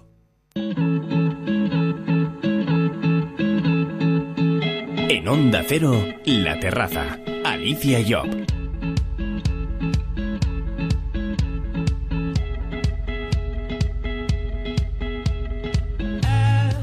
De las ventajas que tiene el buen tiempo es la de poder disfrutar de los deportes al aire libre. Además, hay deportes que se adaptan con gran facilidad a la vida urbana. Precisamente en esa época del año es cuando más podemos gozar calzándonos unos patines. Hoy nos acercamos al mundo del patinaje de la mano de Pepa Gil, una de las instructoras de la Escuela de Patinaje de Valencia. Pepa, buenas noches, bienvenida a nuestra terraza. Hola, buenas noches. ¿Qué supone el verano y el buen tiempo para el patinaje? Bueno, eh, nos pasamos todo el invierno pensando en estas temperaturas y en que eh, coger los patines, darnos una vuelta eh, a las 8 de la tarde, coger nuestra cena y hacernos unas rutas estupendas, ya sea por la playa o por la ciudad. Nos acabas de decir que la gente está esperando hacer rutas, que es lo que más le gusta, supongo que para ver también los paisajes que tenemos a nuestro alrededor mientras se practica deporte. ¿Qué beneficios, aparte de em, bueno pues estimular nuestra vista em, tiene el patinaje para aquellos que lo practican? Sí, pues es un, deporte muy complementario. Eh, utilizamos tanto el tren inferior como el superior para patinar, ¿vale? Muchos ciclistas, sobre todo, lo, lo practican y gente que está acostumbrada a practicar deporte eh, indoor, pues lo utilizan un poco para eh, evadirse y para utilizar el patinaje de relación social también. Habrá gente que nos está escuchando y no sepa patinar, pero quizá estén pensando que ya han llegado tarde. ¿Hay límite de edad recomendable para patinar? Nunca es tarde para empezar.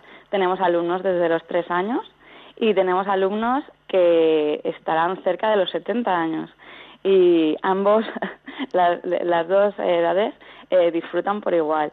Eh, somos especialistas en adultos, empezar desde cero y eh, el 95% consiguen con éxito pasar eh, los cursos de iniciación de introducción al patinaje. Si queremos aprender a patinar, ¿por dónde hay que empezar?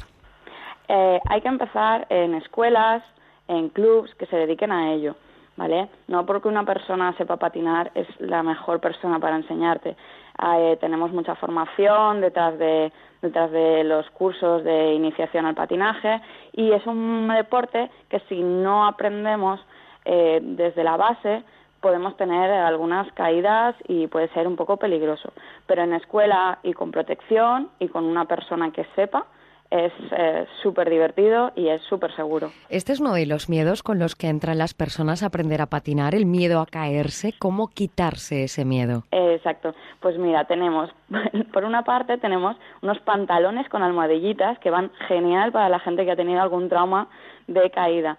Y luego son eh, practicar, practicar ejercicios eh, de llevando el cuerpo muy hacia adelante, las manos delante, todo lo contrario que cuando una persona que no sabe patinar se pone los patines, lo que hace es levantarse. Entonces, nosotros siempre insistimos, manos delante y agacho, agacho, agacho. Y también un truquito que tenemos es empezar en césped. Empezar a patinar en césped, que es una superficie que deja un poquito rodar la rueda, pero es una superficie de alta fricción. Entonces les quitamos el miedo y luego los pasamos a la pista. Eso es muy importante, ¿eh? quitar primero el miedo y luego pasar a la pista para ya patinar. ¿Cuáles son las técnicas que debemos tener controladas para ser buenos patinadores, Pepa? Pues, sobre todo eh, tenemos que controlar el cuerpo. ¿Vale? Eh, tenemos que tener coordinación y equilibrio, pero eso, aunque no lo tenga, se aprende a base de ejercicios muy sencillos, muy fáciles, conseguimos eh, pues esas, esas técnicas cara al enfoque del patinaje. ¿Qué músculos se ejercitan cuando uno practica el patinaje?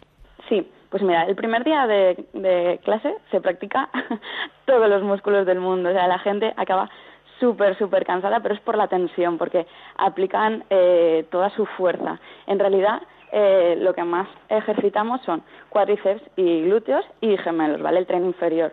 Luego, cuando salimos a rutas, como te comentaba el otro día, hacemos eh, distancias más largas, también utilizamos brazos y lumbares, sobre todo en carreras. Eh, los que no somos profesionales en las carreras utilizamos un montón lumbares porque vamos agachados. ¿Cómo debemos ir vestidos para patinar y cuál es el patín más adecuado? Pues lo ideal son una equipación tipo mallas o tipo ciclista. Y mm, tenemos que ir súper cómodos y que transpire sobre todo, que se suda muchísimo en el patinaje. Además, eh, también eh, puede ser una buena opción, Pepa, para socializarse, mm, puesto que con la excusa de patinaje en muchos lugares de España hay grupos de personas que quedan para patinar, como decías antes, y hacer rutas. ¿Cómo son esas experiencias? ¿Cuántos lugares hay en España para poder patinar?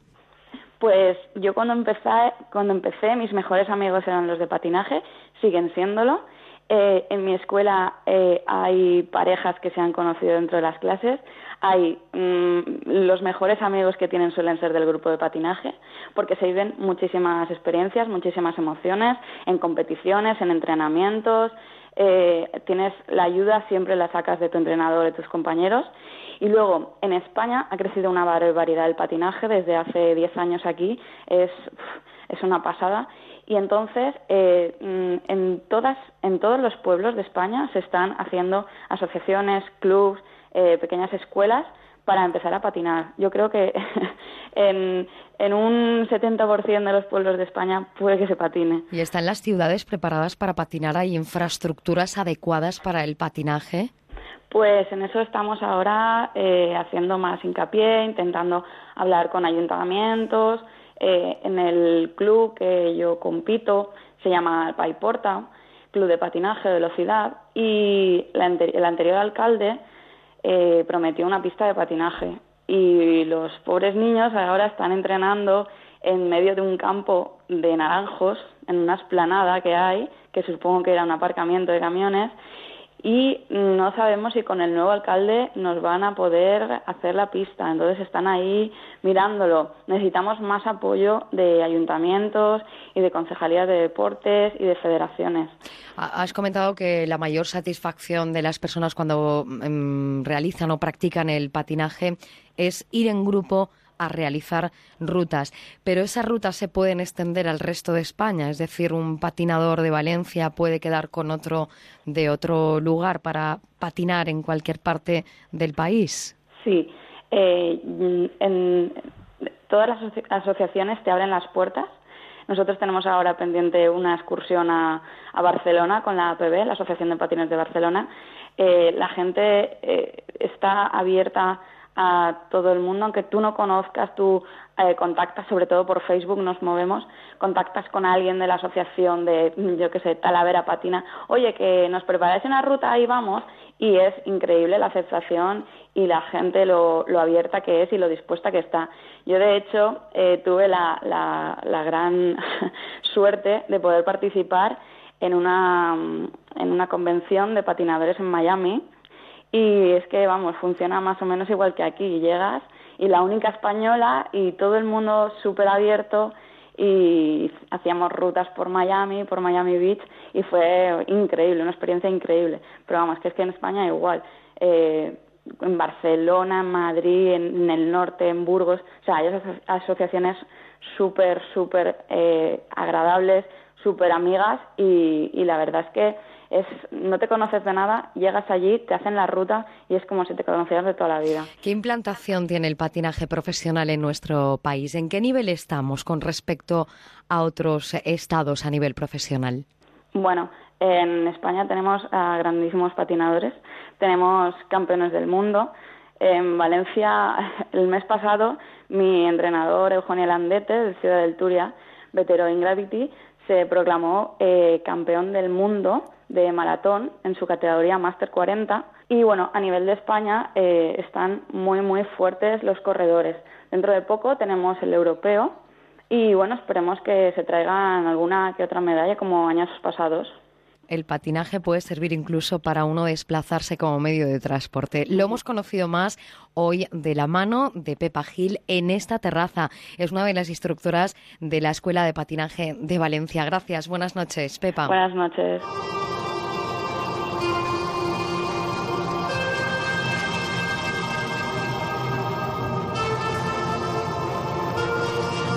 En Onda Cero, estamos en la terraza con Alicia Job.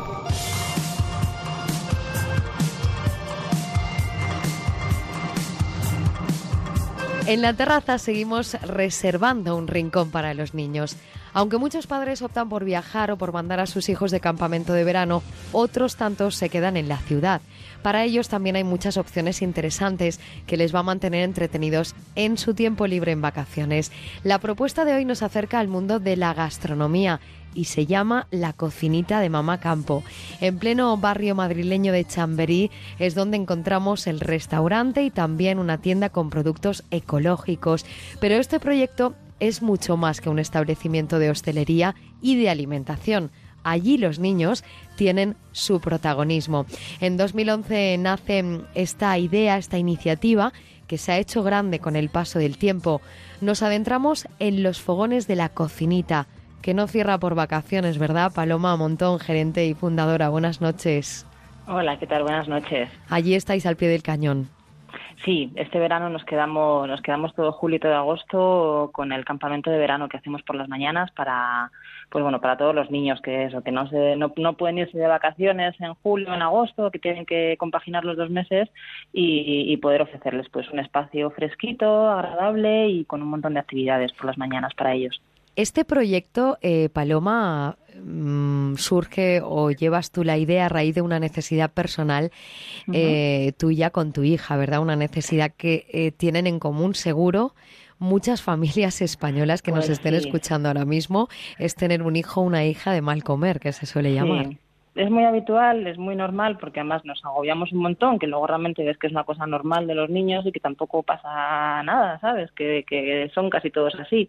Pero es verdad que cuando tienes tu primer hijo y, y no come como tú piensas que debería comer, y pues te, te agobias, ¿no? Y lo pasas mal. Entonces, pues bueno, yo un poco buscando soluciones para mi hija y muy preocupada por su nutrición y por darle la mejor alimentación posible, ecológica, pues se me ocurrió montar un espacio en el que pudiera encontrar todo lo que necesitaba para darle de comer a, a mi hija y a los niños en general. Teniendo en cuenta el motivo por el que nace la cocinita, no había duda, Paloma, de que los niños iban a jugar un papel importante en este proyecto. Sí, claro, los niños son, vamos, son el protagonista principal, los niños y las madres también.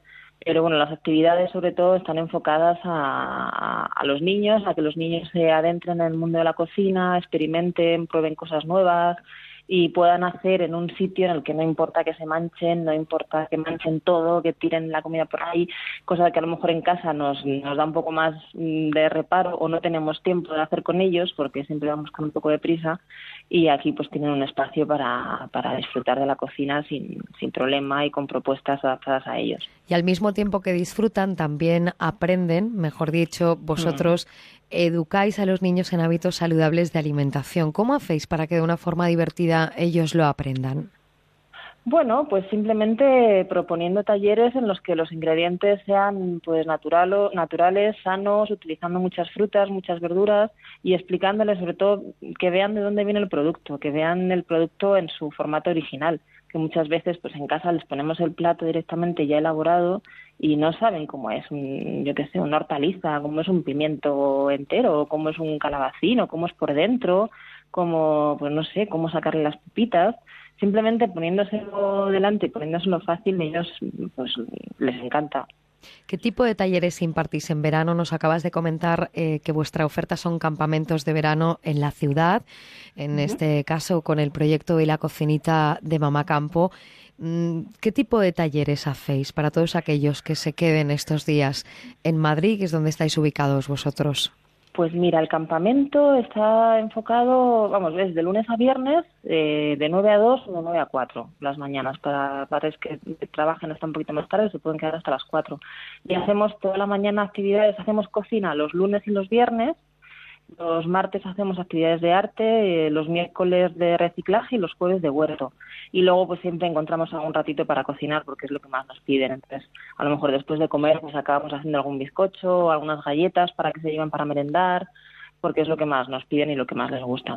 Os centráis también, o siempre mejor dicho, en producto ecológico. Sí, eh, prácticamente todos los ingredientes que utilizamos son ecológicos porque además tenemos el colmado Mamacampo al lado de donde sacamos toda la materia prima para los talleres.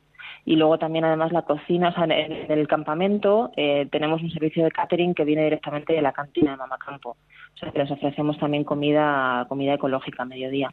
Cuéntanos, Paloma, cómo es un día en la cocinita. ¿Qué es lo que hacéis desde que entran los niños hasta que salen de allí?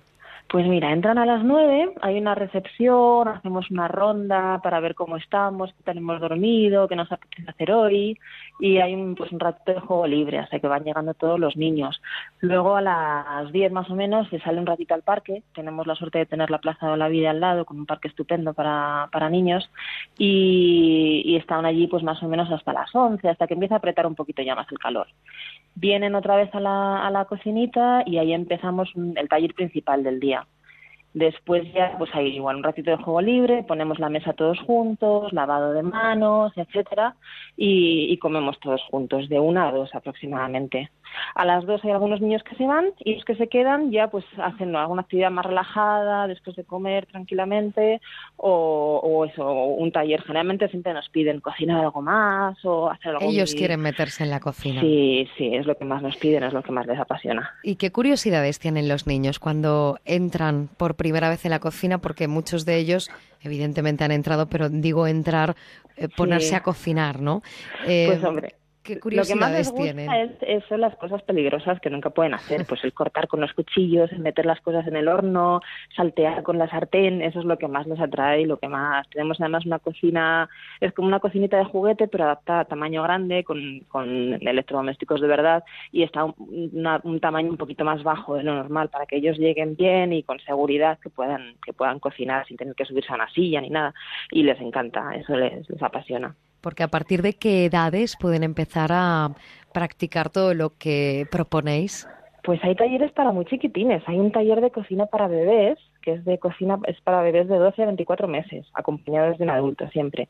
Pero ahí ya hacen un- una receta un poquito elaborada, todo hecho con sus manos y pueden pues aplastar, trocear, enrollar y sobre todo llevarse a casa algo hecho por ellos, que es lo que más valoran, el comerse luego algo que ellos mismos han hecho, que son bebés pero pero pero bueno, ven- prueban cosas nuevas, prueban además hay muchas veces que, que, que los padres alucinan porque pues es que en casa no ha probado jamás los guisantes, nunca le han atraído y aquí de repente se lo está comiendo a puñados, ¿sabes? Y siempre en, el- en un entorno en el que otros niños están haciendo lo mismo, pues ellos se animan. ¿Tienen destreza ellos en la cocina? ¿Se Sí. desenvuelven bien? Sí, la verdad que sí, que siempre el que no puede hacer una cosa puede hacer otra y si no, pues están los papás para echarles una mano en lo que a ellos no llegan. Pero vamos, que, que sí, ya a partir de 12 meses los pequeños ya empiezan desarrollo de la motricidad fina y hay un montón de cosas que pueden hacer.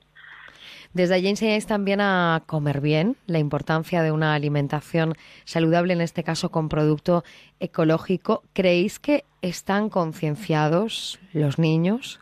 Pues hombre, cada vez más, cada vez más, tanto los padres como los colegios yo creo que están haciendo cada vez una labor más importante de concienciación en la ecología, en la alimentación saludable. Queda muchísimo por hacer, queda muchísimo, o sea, es todavía una, vamos, una quimera, pero, pero yo creo que cada vez sí, pues va habiendo más, más interés por la agroecología, por la alimentación sana, y sí, poquito a poco yo creo que vamos haciendo un camino interesante. Te agradecemos, Paloma, que hayas compartido con nosotros este proyecto aquí en la terraza esta noche de verano. Ella es gerente y fundadora de la cocinita de Mama Campo. Gracias, buenas noches. Gracias a vosotros siempre, igualmente. Buenas noches.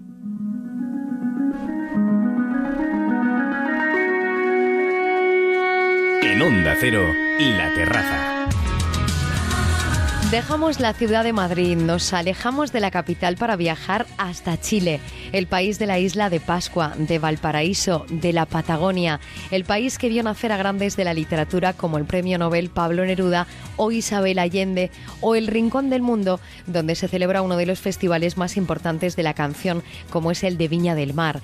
El lugar que posiblemente algunos de ustedes, en alguna ocasión, han elegido como destino turístico donde pasar unos días. Pero claro, no es lo mismo ir de visita y volver a casa que quedarse allí a vivir. Y esta precisamente es nuestra curiosidad, conocer cómo es la vida en una república que cuenta con 15 regiones, 54 provincias y 346 comunas. Comunas es lo que en España son municipios. Allí es donde ha ubicado su residencia Paula Miñana, una valenciana con la que nos acercamos hasta América del Sur.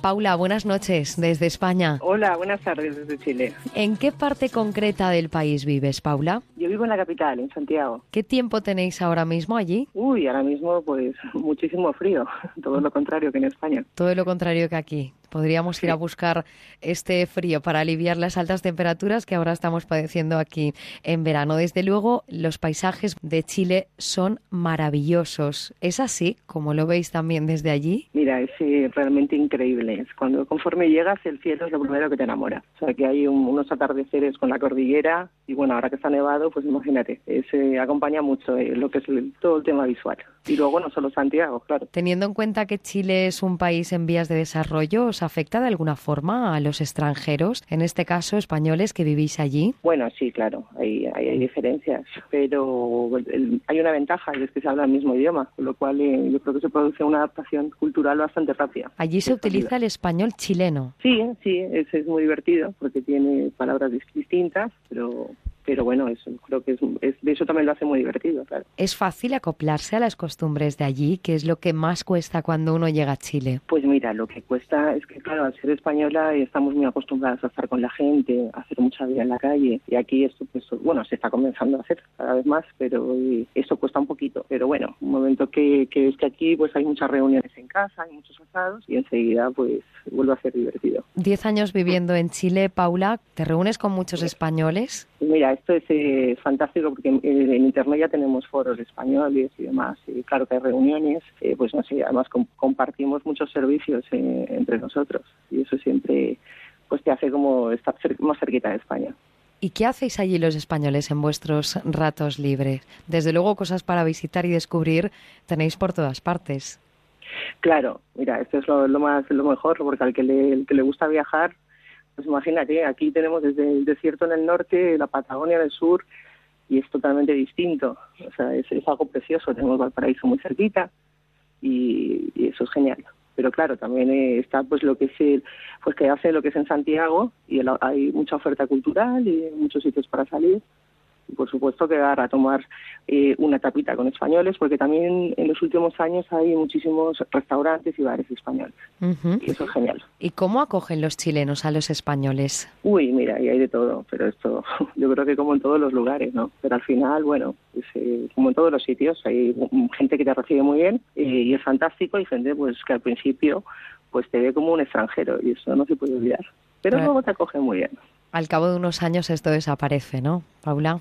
Sí, no, y en el momento que te ven buena persona y, y te ríes, porque esto es así, entonces ya según el, hay un lazo de, de, acercamiento. En Chile eh, persisten algunos poblados indígenas donde todavía conviven, por ejemplo, etnias como la de Quechua, Yagano, Aymara.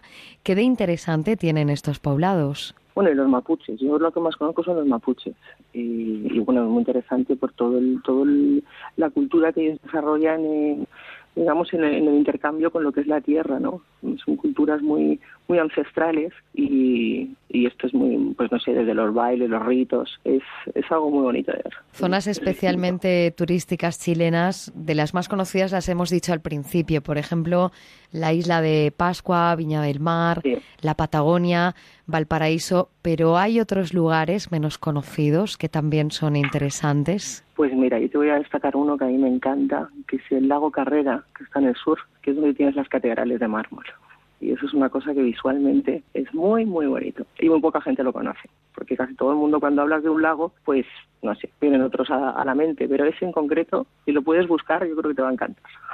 Oye Paula y cómo es vuestro día a día allí en Chile eh, ¿qué, ¿qué, es lo que hacéis eh, qué costumbres tienen que aquí en España no tengamos pues mira el día a día eh, bueno, yo claro, aquí pues mira, el movilizarte para el puesto de trabajo pues es muchísima gente, entonces hay muchísimos atascos y esto ya es un poco difícil. Se trabaja muchas más horas que, en España, la hora de almuerzo es, es muy cortita y entonces entre semana lo que haces es trabajar mucho, pero luego el fin de semana lo disfrutas mucho también. No sé si cambia mucho de la vida ya, pero sí que se trabajan más horas, eso sí. Chile es eh, cuna de grandes escritores, Pablo Neruda, Isabel Allende. En música, por ejemplo, está el Festival Viña del Mar. ¿El arte cómo se vive allí? ¿Es un filón turístico? Pues mira, algo que, pero claro, eso también es una visión mía muy personal, pero eh, yo creo que aquí hay, eh, es una cuna y hay muchísimo arte, o sea, pero no solamente re reconocido más estándar, sino más, más de tipo callejero, o sea, o más vivido en la calle. Entonces, eh, Uh -huh. Hay zonas especiales de Santiago, como puede ser Barrio Italia, donde yo creo que esto se ve, con, con, nuevos diseñadores, y muy emergente. Y yo creo que es, que es un referente. Y luego, pues no sé, también desde el punto de vista de la arquitectura, yo creo que o nuevas casas que se están haciendo es, es también muy, muy visual. Dices que llevas 10 años allí en Chile. ¿Cómo sí. vivís los españoles que estáis allí? Por ejemplo, los cambios políticos en España, la situación económica. ¿Cuál es vuestra percepción desde la distancia? Bueno, pues hombre, por todos no puedo hablar, pero evidentemente a la gran mayoría nos encantaría eh, poder volver alguna vez eh, a España y, y, tener un trabajo y tener unas buenas condiciones. Yo creo que cualquier español que esté fuera siempre va a tener ese anhelo. Y claro que nos preocupa, porque si de repente vemos que los índices de paro van a más, pues obviamente no, no nos hace mucha gracia. Eso es así. ¿Qué echas de Pero- menos de España, Paula? Yo, la, la, la gente, mis amigos, mi familia, o sea, eso, eso siempre va a ser así. ¿Viajan mucho allí o vienes tú a España? Mira, yo eh, mínimo una vez al año, entonces eso siempre se siempre se recibe con mucha con mucha alegría y por supuesto son muy intensos esos días. Paula Miñana, muchísimas gracias por compartir este tiempo de radio con nosotros, con la terraza, nosotros aquí en España y tú allí en Chile, concretamente en Santiago, en la capital, donde habitas, como nos cuentas, desde hace 10 años. Gracias por hacernos este recorrido y acercarnos cómo es tu día a día allí. Buenas noches. Bueno, buenas tardes y muchas gracias a ti por esa oportunidad.